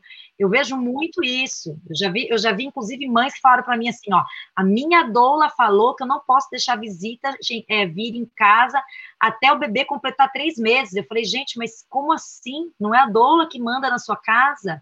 Você que decide isso, se você está precisando. Eu, quando minha filha nasceu, na segunda, eu queria ver gente. Eu ficava, gente, cadê vocês? Vem me visitar. Então, é, é, muito disso, né? Cada um. Então, acho que a gente tem que, sim, gente, sair desse espaço de eu preciso pedir ajuda, né? Eu preciso de ajuda. Olha, me ajuda aqui, que isso aqui tá, tá, né? Tá difícil, então eu preciso, vou ter isso, vou ter aquilo. É, e, e, e, assim, acho que vai, gente vai conseguindo achar nossas tribos e se identificar e, e lidando com isso. É, eu acho que as mães vão se encontrando dentro das parecidas também, mesmo dentro das mães. Tem aquelas mães que são um grupinho daquelas mais executivas, aquelas mais hippies, aquelas mais, né? Por exemplo, eu que estou muito no, na humanização do parto, elas são todas muito parecidas, gostam de usar sling, estão com uma roupa mais descolada, gostam de ir para o parque, aí você vê as outras. Então, acho que também vão se encontrando, e não acho isso ruim, acho que isso é normal, cada um ir buscando aí né, a sua tribo, o seu, o seu pertencimento, né? Acho que isso é legal também, e, enfim. E as diversidades a gente vai sempre se encontrar por aí, né? Não acho que isso vai atrapalhar a gente encontrar as diversidades, a gente está sempre por aí encontrando. E... Mas acho que é importante isso, da gente perceber é, o momento de pedir ajuda e pedir mesmo, sabe? Ser um pouco cara de pau, assim. E também, se você pode, se é uma mãe que pode também, que nem eu falo, ofereço. Falo, gente, quando precisar, me chama. Eu, eu pego a criança, trago para casa, à tarde estou em casa, com o maior prazer, sabe? Então, assim, acho que é legal também a gente poder se colocar nesse lugar de oferecer também. Bom, eu, eu fiquei aqui na minha cabeça aqui, gente. Minha cabeça está a milhão aqui, pensando o que vocês falaram, um monte de coisa que vocês falaram. Eu fiquei lembrando aquele comercial antigo que ficava uma criança ia até a geladeira para pegar um pote de margarina. E aí olhava, mãe, só tem uma. Não sei se vocês vão lembrar. Mas o que legal, mãe só tem uma, mas também tem uma rede de apoio, né? E escutar você falar, Michele, que, poxa, não ter vergonha de pedir ajuda, né? Não ter vergonha de pedir ajuda. Não ter também a questão também de reconhecer também quando a gente é, também porque a gente também é ser humano também, gente. É, a gente é ser humano. Atrás de uma mãe também tem alguém também com as suas dores, com as suas questões, né? E aí tirar esse rótulo aí que muitas vezes é colocado, né? A super mãe, enfim, não, é, é, uma, é a mãe, né? A mãe suficientemente boa, é uma mãe, né? E aí na faculdade também a gente vai lembrando, eu lembro da minha mãe, vou abrir até um parênteses aqui, minha mãe, minha mãe é um barato, velho. Minha mãe é uma peça também. Tipo, não conversa com estranhos, né? Não sei se a mãe de vocês também era assim, gente, vocês que estão nos ouvindo. Não conversa com estranho. pegava o ônibus, naquela época não tinha carro em casa, Aí entrava dentro do ônibus, eu tô ali na minha silêncio e tal, às vezes no mesmo bairro, mas às vezes queria estar só com o Walkman, ah, né, o Discman, ó, bem, bem pra lá, né? Enfim, escutando seu Spotify da época, entendeu? Sei lá, Racionais, sei lá, Arte Popular. E aí minha mãe chegava, começava a conversar com a pessoa num percurso de uma hora, terminava, mãe, você conhece essa pessoa? Eu não, filho, mas é uma pessoa tão legal, tão fantástica. Ela falou dos filhos dela, eu falei do meu. Aí eu olhava e falava, cadê aquela parte que a minha mãe falou que não era para falar com estranho, né?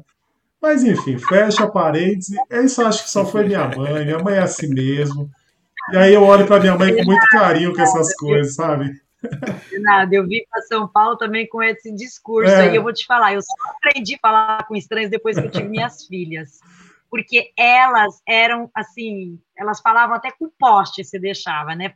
Passava uma senhorinha, elas queriam fazer a pessoa rir, conversar, puxar papo, então eu aprendi a falar com estranhos e aí eu já eduquei diferente. Eu falo, meninas, vocês podem conversar com qualquer pessoa, só não podem sair de perto da mamãe com ninguém, nem com a vovó, porque se eu não estou sabendo que você está saindo com a vovó, eu não sei onde você está.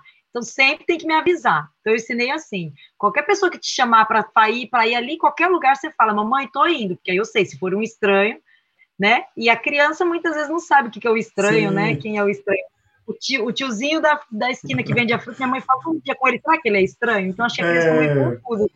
Essas coisas. Então eu falo, independente, você conversa com todo mundo, cumprimento, seja educado, mas não sai de perto da mamãe com ninguém, nem com conhecido, porque se você não me avisa, eu não sei onde você está. Então acho que fica um pouco mais fácil, menos risco também, né? Claro. Que aí, se for uma pessoa estranha que vai chamá-la para fazer alguma coisa, ela vai me avisar. Claro. Então foi assim que eu achei uma saída.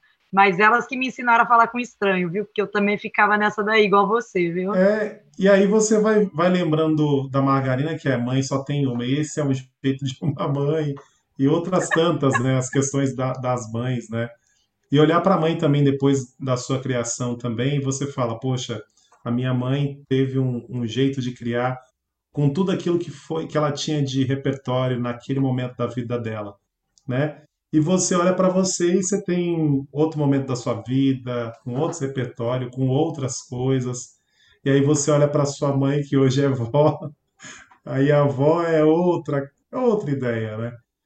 Mas assim, gente, a gente está caminhando aí para os nossos finalmente, ainda não estamos terminando. Você que está nos acompanhando não vai embora ainda. Ainda temos mais algumas perguntas para as nossas convidadas. E aquela pergunta que é o jargão que a gente tem aqui também no nosso podcast, né? Que vocês pudessem compartilhar conosco algum perrengue que vocês passaram, né, na, na questão profissional de vocês, que vocês gostariam de, de trazer aqui? eu lembro quando eu, a hora que eu vi essa pergunta, eu fiquei pensando, né? Eu lembrei de um que, quando eu comecei a atender gestante, é, eu gostava muito daquela, gosto ainda dos álbuns da Isadora Canto, né? Que ela fala muito de maternidade, e eu fui acompanhando a evolução dela como cantora, inclusive na época ela era doula, depois ela deixou o serviço de doula, porque eu ganhei quando eu engravidei da minha primeira filha, em, em 2010. Eu ganhei um CD, ainda tinha um CD, né, gente? De uma amiga minha, musicoterapeuta, que mandou para mim por correio que era a Vida de Bebê da Isadora Canto, fiquei apaixonada pelo CD e tal. E aí, quando eu comecei a atender, eu usava muito as músicas dela, até hoje uso, que ela fez música Vida de Mãe, Vida de Bebê, Vida de Criança, ela foi evoluindo também, como a gente falou, né? Ela foi, acho que os filhos foram crescendo. E aí, um dia, eu estava atendendo uma mãe, uma gestante, né, lá na ONG, e é aquela música linda que fala, é, é Vejo que você está crescendo, bem quentinho aqui dentro. Papai me abraça inteira para sentir você também. E aí, gente, então, o que, que acontece é que o papai não estava presente nessa história, né? E eu achando tão linda aquela canção que me tocava tanto, eu e meu marido, a gente escutava junto e tal. E eu trouxe para a sessão toda feliz, né? E aquela mãe não tinha vínculo nenhum com esse pai desse bebê né? Então, a hora que eu caiu minha ficha, eu falei, gente, né? Então, papai me abraça inteira. Não, não tem esse papai que está abraçando essa mãe inteira. E aí eu comecei até quando eu dou os meu, meus cursos, quando eu falo com os musicoterapeutas, né, que querem trabalhar com distante, eu falo, tome muito cuidado quando você for escolher um repertório. Claro, foi um erro ali de principiante, né, mas que assim, porque a música tinha a ver com gestação, tinha tocado a minha vida, mas assim é importante a gente olhar, né, para essa, essa, história dessa mãe. Será que esse papai está ali presente, abraçando essa mamãe inteira, né?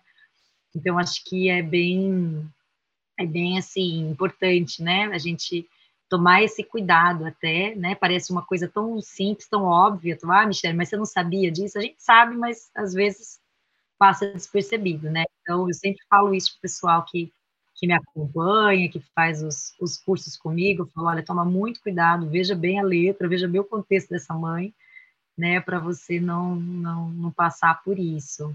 E como doula, é, eu já passei é, é uma, uma, uma situação, é, algumas que, assim, no começo, em alguns partes, eu até sentia, passava um pouco mal, eu passava um pouco mal, sabe?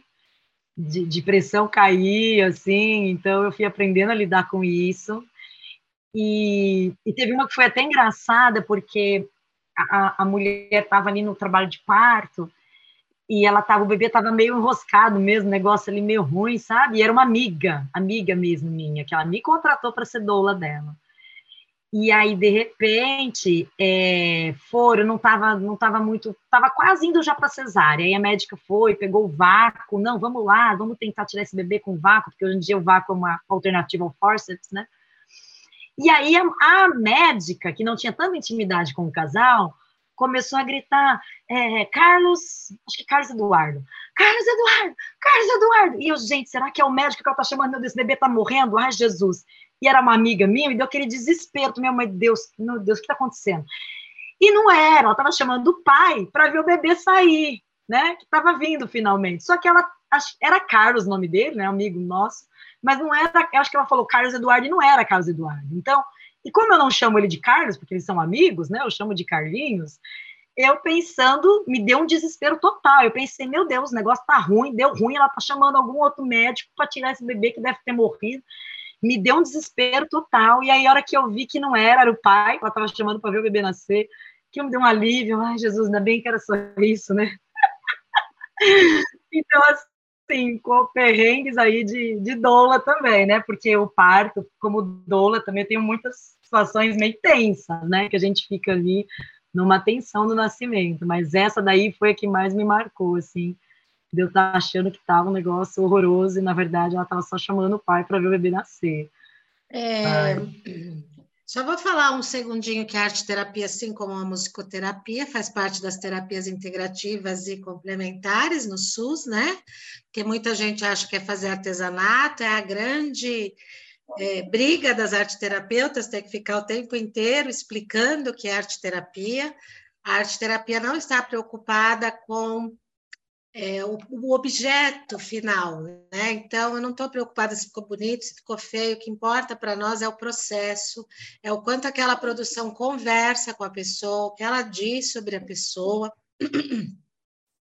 Então, assim, é, a gente trabalha muito com arquétipos, né? A psicologia analítica é a arte terapia toda fundamentada na psicologia analítica de Jung, e eu gosto de acender vela na minha sessão, né? Gosto de acender uma vela para trazer o, os, os, elementos da natureza. E uma vez uma pessoa entrou, é a primeira vez ela entrou na sessão e ela perguntou se era espiritual a sessão, né? Então achei bem curioso e eu falei para ela nada do que a gente faz aqui é espiritual, deixa eu deixar muito claro, né? Porque é tudo embaseado, né? Eu fiz uma pós-graduação de dois anos, faço outra pós-graduação, é tudo, né? Eu estou trazendo o elemento fogo, então não é o esoterismo da vela, nada contra, adoro também, não é nenhuma. Mas, assim, numa sessão, a gente está focado então, nos quatro elementos. É, eu preciso também tomar muito cuidado hoje em dia com a religião das pessoas, né? Porque, por exemplo, assim, as pessoas de uma linha mais evangélicas, às vezes eu dou a cartinha para tirar no final da sessão, que não é tarô, não é adivinhação, uma cartinha que vem lá assim, é, paz, amor, paciência, é uma palavra, mas sabe, já teve pessoas que também se negaram na hora de eu dar a cartinha, né? Isso numa primeira sessão, depois acho que eu vou explicando, a pessoa entende que é uma, uma mensagem, mas também se a pessoa não quer tirar, ela pode ficar à vontade.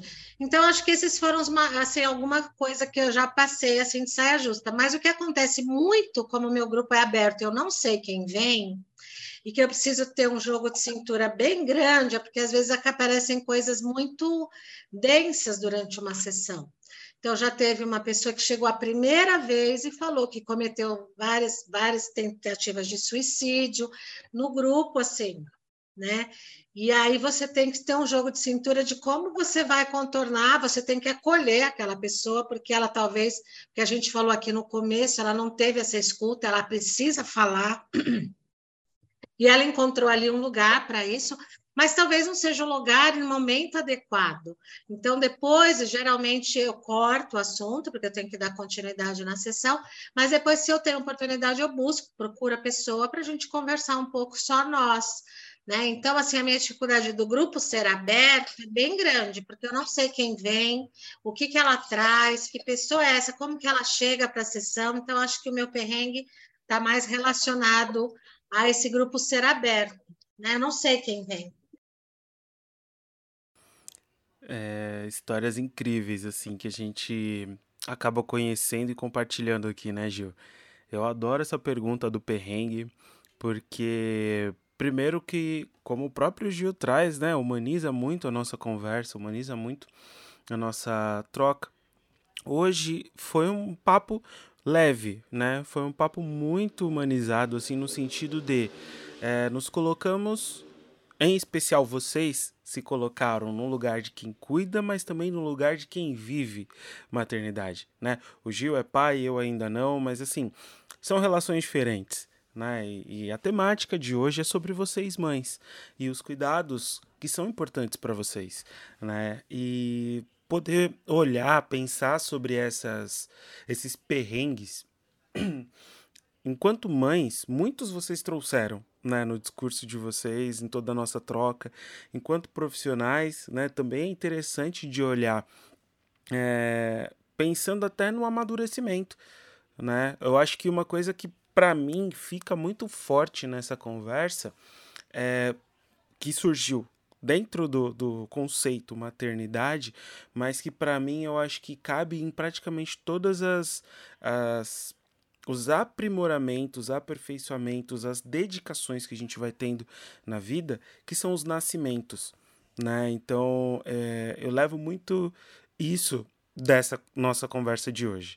Né? A partir do momento que eu e minha esposa, né, gestarmos, vai nascer uma mãe, vai nascer um pai. A partir do momento que de repente eu inicio um novo curso, uma nova graduação, vai nascer um novo profissional, né, que vai aprendendo aos poucos, que vai desenvolvendo aos poucos, é, uma nova amizade que surge, né? Então uma nova amizade que nasce ali e, e eu acho muito bonito pensar nesse termo, né? Então eu agradeço demais a vocês por toda essa troca que a gente teve, tá?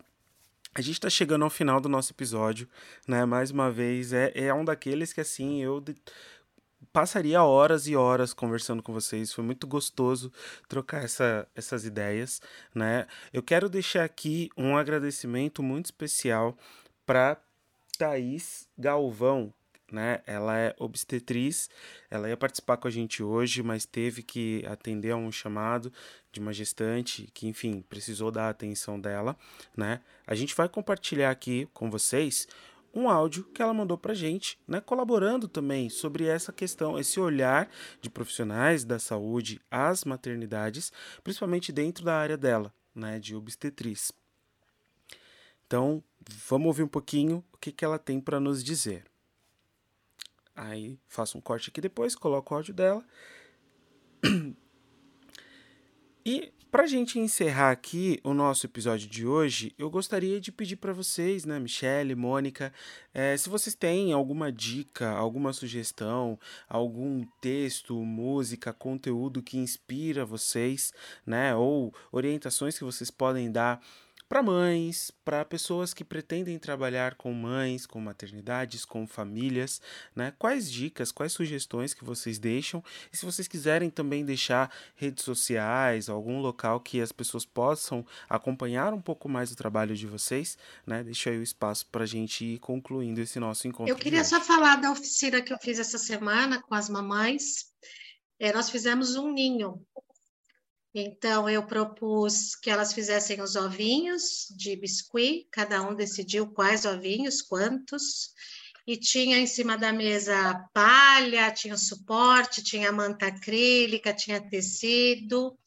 Então, eu, eu foquei muito nessa coisa do ninho, do aninhar, desses projetos, né? Porque é isso que o Daniel falou a gente também não gesta ou não cria só um filho, né? A gente pode gestar e ter projetos, né? E eu, o ninho é um lugar que a gente pode sempre voltar. Eu fico pensando assim, o mundo evoluiu, a tecnologia, o homem foi à lua, foi não sei aonde fez, mas se a gente pensar que um ninho de passarinho é um ninho feito da mesma maneira desde que o mundo foi concebido. Gravetinho por gravetinho, folhinha por folhinha, aquele cuidado. E depois eu fico imaginando a passarinha, não é só pássaro que faz ninho, mas a gente, quando fala de ninho, a gente pensa nos pássaros. Mas a passarinha ou a galinha chocando aquele ovo, né? Aquecendo, trazendo aquele calor para aquele ovo, né? Depois o ovo nasce, tem que quebrar.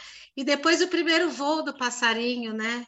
Quando às vezes a mãe também precisa daquele empurrão. Então, eu acho que a maternidade é essa, essa coisa de empurrar e acolher. A mãe está sempre nesse processo, né? Então, o filho não quer entrar para terapia, a mãe tem que empurrar. Depois a criança sai da terapia, a mãe tem que acolher, né? E a gente, eu acho que o tempo inteiro é esse caminho, né?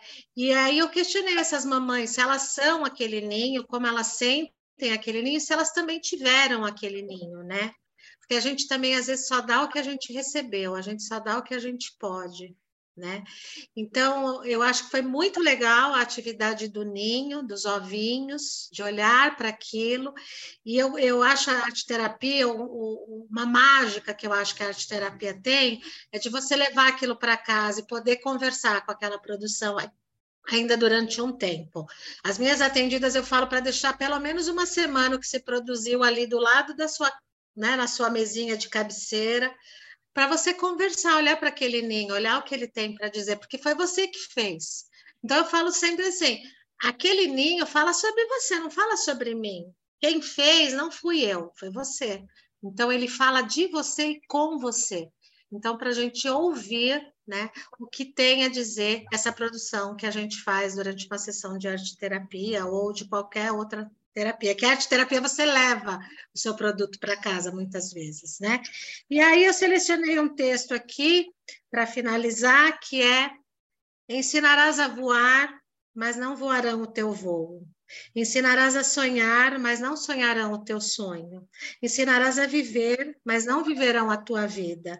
Ensinarás a cantar, mas não cantarão a tua canção. Ensinarás a pensar, mas não pensarão como tu.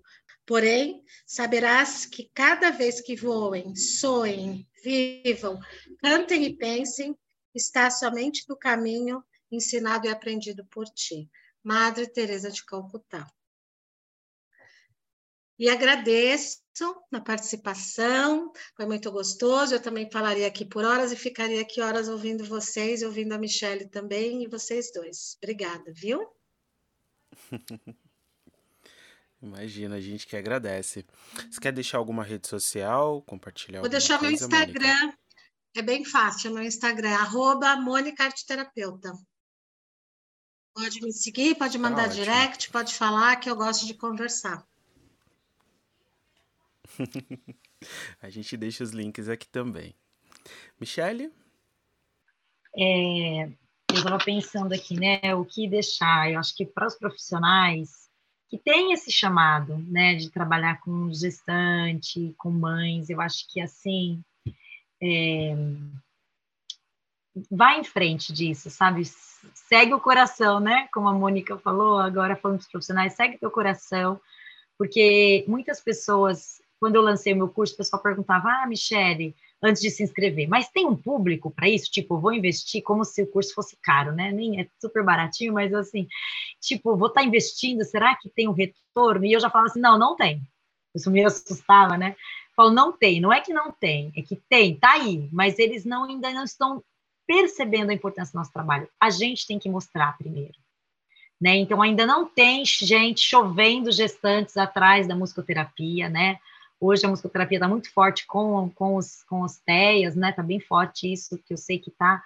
Mas, assim, eu falei, um dia, inclusive na época que eu me formei, a musicoterapia nem tinha muito público, né? Os clientes, os nossos professores ainda passavam perrengues.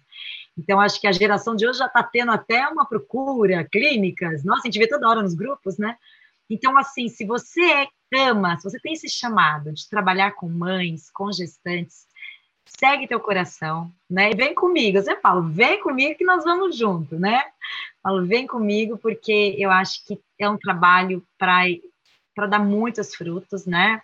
Eu falei domingo e vou repetir, eu falo, a gente está cuidando do futuro da humanidade né? Então, assim, tá? Eu brinco, eu falo que é um trabalho super importante, porque esses bebês que estão ali, quando a gente cuida dessa mãe, a gente está cuidando desses bebês também, né? O, o, foco do meu trabalho não é desenvolvimento do bebê dentro do útero, é o cuidado da mãe, mas automaticamente a gente está fazendo um bem-estar para esse bebê que está vindo, e muitas vezes eles vêm de uma história de uma mãe muito sofrida, né? Então, de tudo que a gente passou, né? A gente, cada um aqui falando um pouquinho da sua mãe, cada, um, cada mãe tem a sua história. Então, eu sempre falo para essas mães: esse bebê está vindo com uma nova oportunidade, até para você ressignificar a sua vida.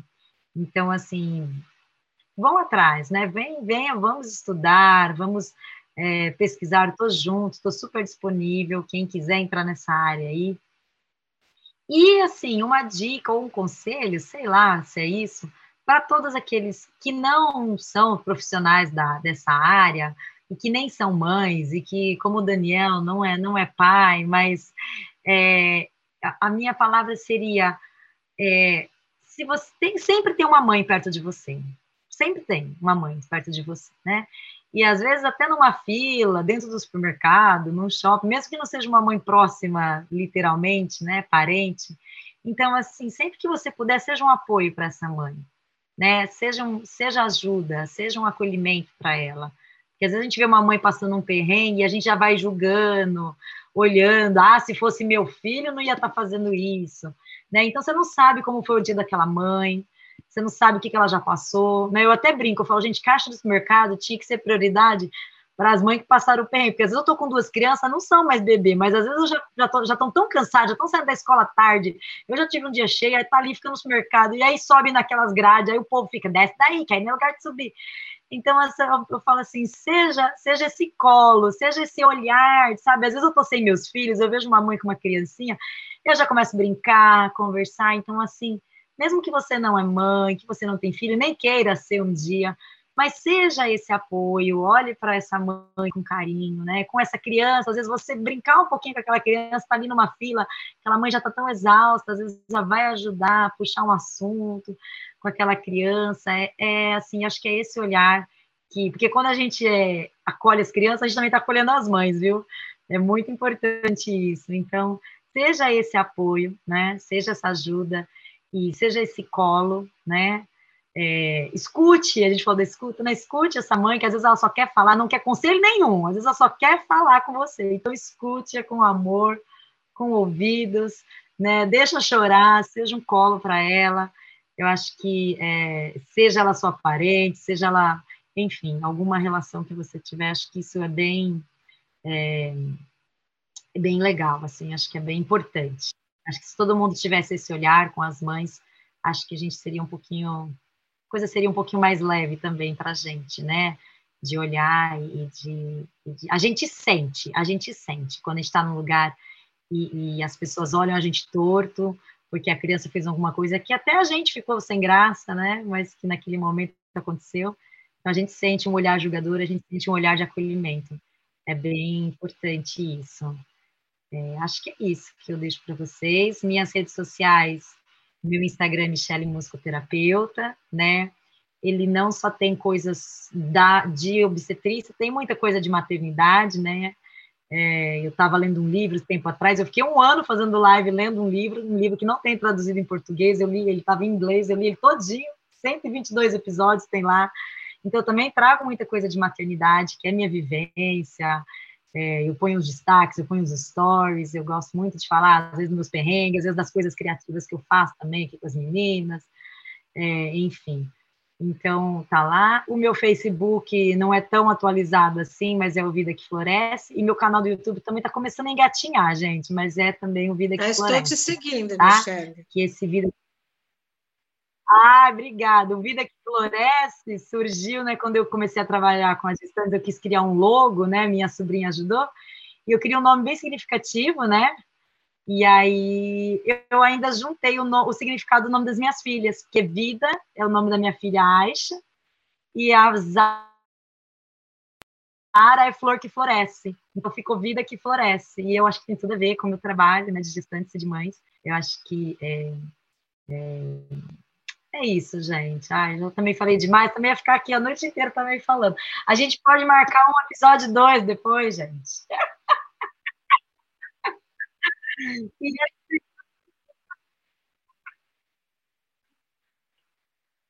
Ah lá.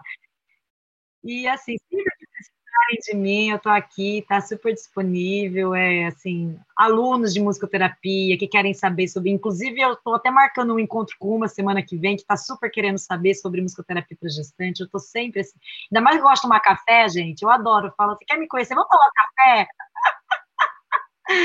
Então, quem quiser pode falar comigo, me chama no Instagram, no grupo do WhatsApp dos musicoterapeutas do Brasil, eu estou lá, no grupo do WhatsApp de São Paulo do, dos musicoterapeutas eu também estou lá podem me chamar. E, e é isso. A gente está junto aí nesse trabalho. Com certeza, com certeza. Essa está sendo, inclusive, a temporada dos episódios que estão chamando novos episódios.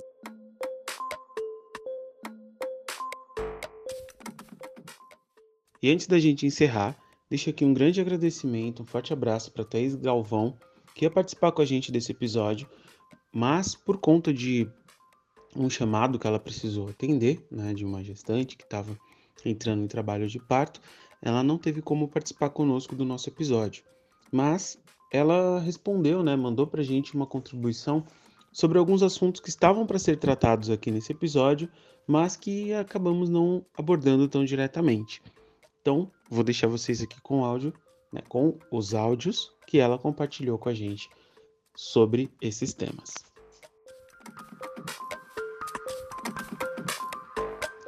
A diferença entre uma enfermeira, um enfermeiro obstetra e uma obstetriz está justamente na formação.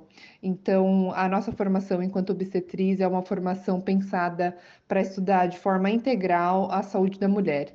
E é integral em alguns aspectos, tanto em pensar, é, em ter um olhar para essa pessoa que a gente atende, né, na maior parte das vezes mulheres, é, não só do aspecto físico, do que é a fisiologia do corpo feminino, né, dito feminino, é, mas também entender que outras nuances, na perspectiva da interseccionalidade também, o que, que a gente tem que atravessa essas vivências é, dos processos de saúde e doença na experiência das, dessas mulheres, né?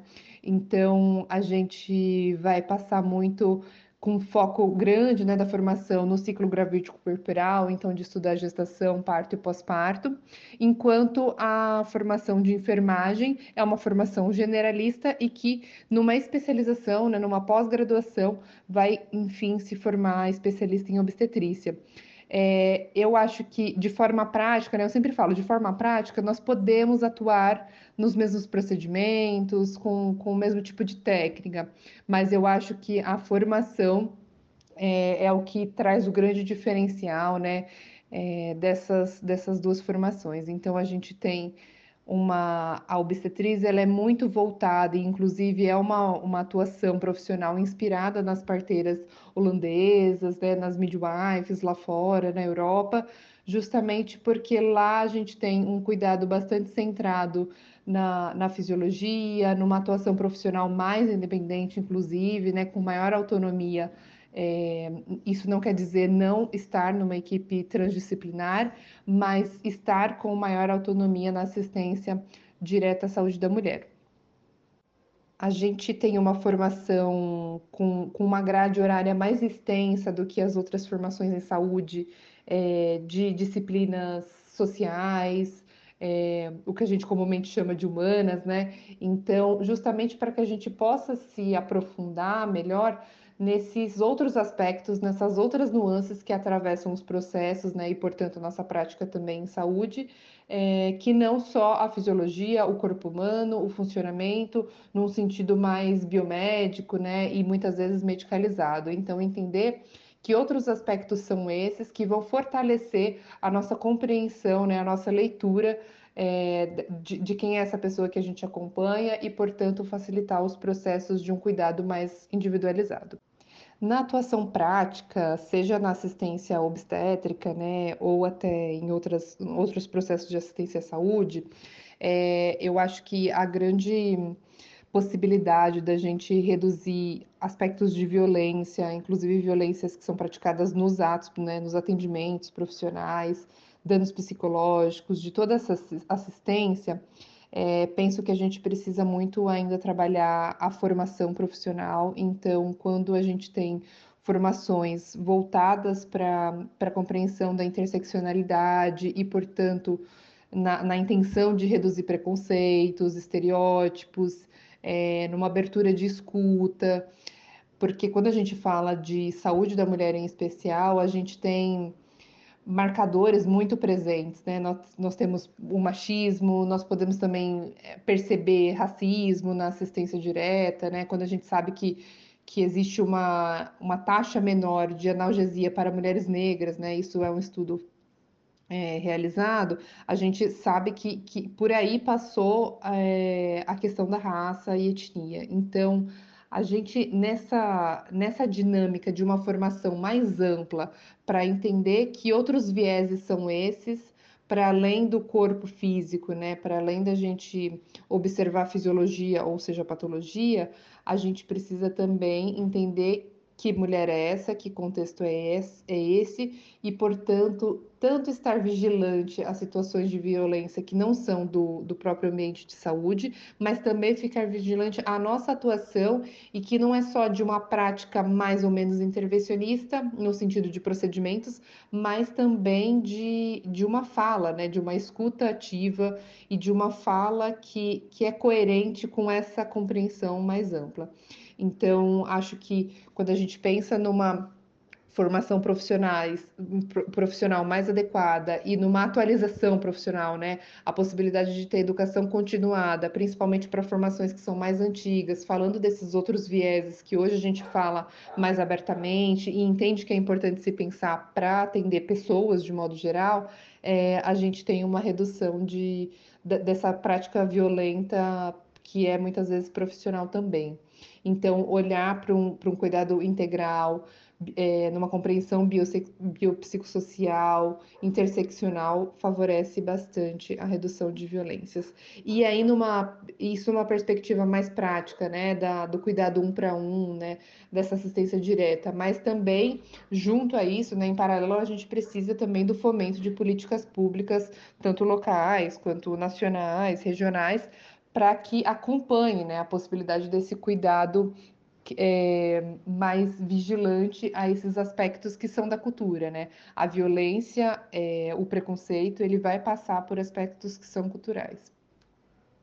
A chamada medicina baseada em evidências, né, assistência à saúde pautada em evidência científica, é uma, uma forma de assistência prática onde você precisa ter um respaldo científico e aí da melhor qualidade que a gente tem disponível, né? É, para pensar então as práticas, os procedimentos, as intervenções, é, para pensar de forma geral esse cuidado em saúde. A gente tem uma necessidade grande de se aproximar desse tema, porque muitas vezes essa assistência direta à saúde pode se pautar em preconceitos, em é, em suposições, ou então numa prática profissional que é muito individual, então aquela fala que é bastante comum de: olha, eu faço isso há tanto tempo, há tantos anos e nunca deu errado. Olha, é, eu tenho bons resultados na minha clínica com, com esse tipo de procedimento, então é por isso que eu vou fazer dessa forma. Quando a gente pensa esse, a assistência nesse, a partir desse referencial muito individual do profissional, por mais é, vivência que ele possa ter, por maior prática que possa ser a, a, a história dele, né, pessoal enquanto profissional, a gente tem que tomar um cuidado no sentido de é, uma coisa que a gente costuma brincar é a evidência científica é sempre maior do que o seu N, né? Então, o, seu, o número de pessoas acompanhadas por você, único profissional, provavelmente, e a gente diz que com muita certeza é muito menor do que o que se respaldou para então se dizer a evidência científica, né? Para então se dizer uma boa prática em saúde. Então, quando a gente se pauta em evidências, em boas evidências, que, que tem um número grande de pessoas estudadas, para então se pensar aquele cuidado, aquela prática, aquele procedimento, é, a gente tem então um cuidado é, que, que também está afastado de vieses possíveis, né? Então, de, de interesses que são pessoais desse profissional, que são desse serviço, a gente tem um cuidado mais, é, mais pensado, né? Mais rastreado no que pode ser um viés e no que pode ser uma conduta inapropriada para então favorecer um cuidado mais seguro, inclusive. Então, a, a prática de, profissional, né, a atuação profissional baseada em evidência científica se pauta justamente em estar tá constantemente vigilante no que dizem as, as melhores evidências científicas, as evidências mais recentes, né, e aí quando a gente entra nesse mundo da ciência, a gente tem inúmeros parâmetros para entender o que, que é uma evidência de maior qualidade, de menor qualidade, para então pensar a nossa prática profissional. Acho que isso é bastante importante também no sentido de quando a gente precisa pensar protocolos institucionais, é, numa perspectiva né, de, de maior amplitude desse cuidado a ser ofertado, a gente precisa ter um respaldo que é científico, né? Que não é pautado no eu acho que, na minha prática profissional, nessa perspectiva mais individual, para que isso possa também orientar esse, esse cuidado para diversos profissionais que atuam ali naquele setor, naquela, naquela instituição. O principal desafio que eu enxergo na minha área de atuação, especificamente falando é, enquanto obstetriz, é justamente a inserção profissional. É, nós somos um, apenas um único curso no Brasil e, e, temos uma dificuldade muito grande ainda de inserção profissional, justamente por ser uma formação especialista, né? Então, o fato da gente não ter uma formação generalista, que muitas vezes é, na prática a gente recebe uma recusa de emprego no sentido de é, ah, mas você não, não pode rodar em setores, sendo que é, a gente sabe que a dinâmica dos hospitais de contratação hoje é diferente, né? Que você é contratada justamente para trabalhar naquele setor, no nosso caso, na obstetrícia a gente ainda tem grandes barreiras em relação à atuação profissional, e aí muitas de nós migram para o campo do, do autônomo, né? Então trabalham de forma autônoma justamente por essa dificuldade de, de entrar para os hospitais, sejam eles públicos ou privados. Então, pessoalmente, é, né, enquanto categoria obstetrícia, a gente tem grande dificuldade nesse sentido. Mas em relação aos desafios é, de forma mais ampla, a, a gente precisa continuar num processo de desconstrução de muitas narrativas que desfavoreceram e é, impedem ainda uma prática profissional mais atualizada, mais coerente com a evidência científica e, e, e sempre mais cuidadosa, mais individualizada para assistência à saúde da mulher de modo geral. É, e precisamos de, em paralelo a isso, de um fomento de políticas públicas que sustentem é, a possibilidade real dessa, dessa prática mais cuidadosa, que reduza a violência obstétrica. Esse é um, uma pauta, essa é uma pauta muito importante, muito cara para nós. É, então, essas são, são, esses são desafios que eu enxergo bem específicos. Nós precisamos, né, nós também passamos por um governo com, com, com um movimento anti-ciência, com, com falas, com um teor muito machista, que também atravessa isso no, na assistência direta, né? Atravessa e chega na, nesse cuidado que retrocede um pouco no que a gente já tinha avançado. Então, a gente precisa de maior abertura também, de uma formação continuada desses profissionais, justamente para que a gente possa, nesse cuidado, nessa assistência um para um, poder atuar com as melhores práticas respaldadas por evidência científica e que cuidem de fato, que favoreçam uma experiência positiva e segura de parto, para que essas mulheres possam ter boas lembranças e também tenham um cuidado que, que é de um, de um momento muito oportuno para nós, enquanto profissional de saúde, de cuidar dessa mulher e cuidar também, interferir, né, poder assegurar um processo que vai favorecer a próxima geração. Então, essa é uma janela de oportunidade muito grande e que a gente precisa ter essa, essa valorização a partir também de políticas públicas para caminhar num, num avanço. A dica que eu dou para quem quer trabalhar com, com obstetrícia, quer ser obstetriz, é justamente se aproximar do, do tema, se aproximar de pessoas que convivem diretamente com essa prática ou também que estão nessa, nessa busca, né, nesse interesse. É, porque eu acho que essa aproximação anterior vai fortalecendo muito quando você chega para a formação, quando você chega para a assistência é, propriamente dita a gente tem, e isso é bastante comum no nosso curso de, obstetrícia, né, lá na USP em especial, a gente percebe que é um, um interesse geralmente anterior a, a, a, prestar o vestibular, a gente percebe que passa muito por um processo que é muitas vezes individual, então a gente tinha uma característica no curso é, bem forte, inclusive de, de mães que viveram experiências positivas ou negativas de parto e, e aí decidiram entrar para essa área, para ser uma profissional atualizada, para ter uma formação bacana e pensada nesse cuidado para as mulheres.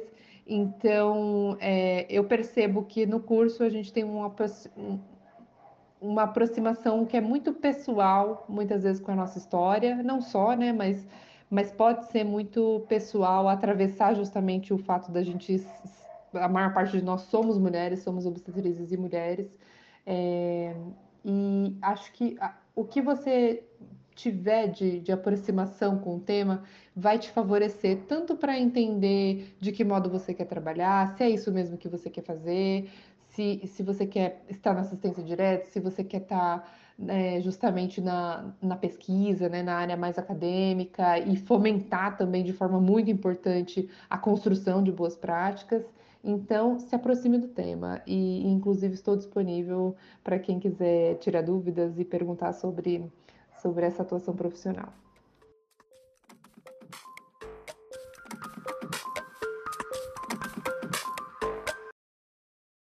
Gente, muito, muito, muito obrigado por toda a troca de hoje. Realmente foi um, um, papo incrível, assim. Amei trocar essas ideias com vocês, amei ouvir vocês falarem, conhecer um pouco das experiências. Né? Espero que vocês que estão nos ouvindo aí também tenham gostado. agradeço demais por estar conosco até aqui, né? Foi um episódio um pouquinho mais longo, mas assim, que eu tenho plena certeza que vale muito a pena. Quero deixar aqui o meu grande beijo a todas as mães que estão nos ouvindo, mães de quem está nos ouvindo também, né? O dia passou recente, mas ainda assim que tenha sido um Dia das Mães repleto de amor, repleto de carinho, repleto de respeito, homenagens, né? Mas acima disso, uh, esse reconhecimento sobre a grandiosidade que é ser mães, com suas dores e delícias, né? É, deixo aqui um beijo para vocês, Michele, Mônica, parabéns por todo esse, essa contribuição, né? Todo esse, esse legado que vocês vão passando e esse aprendizado que vocês vão vivendo, né? Enquanto pessoas, enquanto mães, é, tudo de bom para vocês. Agradeço muito ao Gil, sempre na nossa parceria, né, Gil? É isso. Eu também só queria agradecer, Dani. Agradecer às mães, feliz dia, feliz todos os dias também. A Michele, a Mônica que esteve aqui conosco. Passo minhas suas palavras, Dani. Isso é muito profundo, cara. A gente vai conversando aqui, gente. Aí eu falo, Dani, isso é profundo, cara. Minha admiração e respeito por você. É, o Dani tem esse poder de síntese, de profundidade, que eu admiro bastante também. Né? Então, meu agradecimento a você também o meu minha gratidão também à minha mãe também, né? Quero agradecer a minha mãe, a mãe do Dani também, porque se não fossem as nossas mães, a gente não ia se encontrar. A, as mães de vocês também, né? Respeitar essa ancestralidade aí nossa, né? Que vem conosco. E dizer que hoje, realmente, Michelle, eu acho que fica aí um gostinho de quero mais, um fiozinho de Ariadne, para a gente poder continuar esse bate-papo no outro momento. Né? Meu muito obrigado mais uma vez né, pela, pela partilha que vai do âmbito profissional para o pessoal, com as experiências, e são essas experiências de vida também que traz essa riqueza, né, essa beleza para o nosso episódio, para o nosso podcast aqui que está se encerrando. Muito obrigado. É isso aí, Gil. Bom, mais uma vez, muito obrigado a você que esteve conosco até aqui, né? Relembrando, caso queiram conhecer um pouco mais, a gente vai deixar o link aqui do perfil da Michelle, do perfil da Mônica, né, algumas dicas que elas foram passando aqui. Então vocês já podem acompanhar aqui no, na descrição do episódio, acessar, segui-las lá também nas redes sociais delas. Convidamos vocês a nos acompanharem nas nossas redes sociais, né? Instagram, Facebook, Twitter. Vocês nos encontram como através o podcast, lembrando, através escrito com a letra Z. E se você está nos ouvindo pelo Spotify, quero deixar dois convites para você. Primeiro, de classificar a gente, né? O Spotify tem um esqueminha das estrelas lá. Se você gostou desse episódio, achou bacana, coloca lá quantas estrelas você acha que vale nesse programa, né? Quantas estrelas você acha que esse podcast merece, né? Isso vai nos ajudar muito a entender como é que tá essa recepção, essa troca com vocês e também para que esses programas sejam levados alcancem outras pessoas, né? Segundo pedido é deixa aqui no próprio Spotify mesmo. Agora a gente consegue opinar, colocar ali é, a, as questões, né, dúvidas ou comentários, interagir com a gente, interagir com outros ouvintes também. Então, convido vocês a interagir aqui a partir do Spotify. E se você não está nos ouvindo pelo Spotify, pode fazer essa troca conosco também pelas nossas redes sociais, né? Então, se quiser dar alguma sugestão, dar alguma dica, alguma crítica, trazer alguma questão, fiquem à vontade, os nossos canais estão sempre abertos, tá? E só para finalizar aqui esses recadinhos, é, lembrar vocês da nossa campanha, né, que está aberta lá no Apoia-se. Caso você ache interessante, já agradecemos demais todo o apoio que vocês nos dão, ouvindo, compartilhando, comentando com a gente sobre o nosso episódio. Mas se você acha que né, se for possível para você, nos dar um apoio maior com relação a toda a manutenção desse podcast, né, equipamentos, divulgação e todos os detalhes que a gente precisa dar conta, a gente tem uma campanha aberta lá no, no Apoia-se, né, apoia.se barra através, né, que aí você pode contribuir também com a gente. Então, gente, um grande beijo, um forte abraço, um agradecimento especial, antes que eu me esqueça, para a Luli, que cuida ali sempre da nossa identidade visual, né, tá sempre de olho. É... Então, a gente se encontra no nosso próximo episódio. Através o podcast.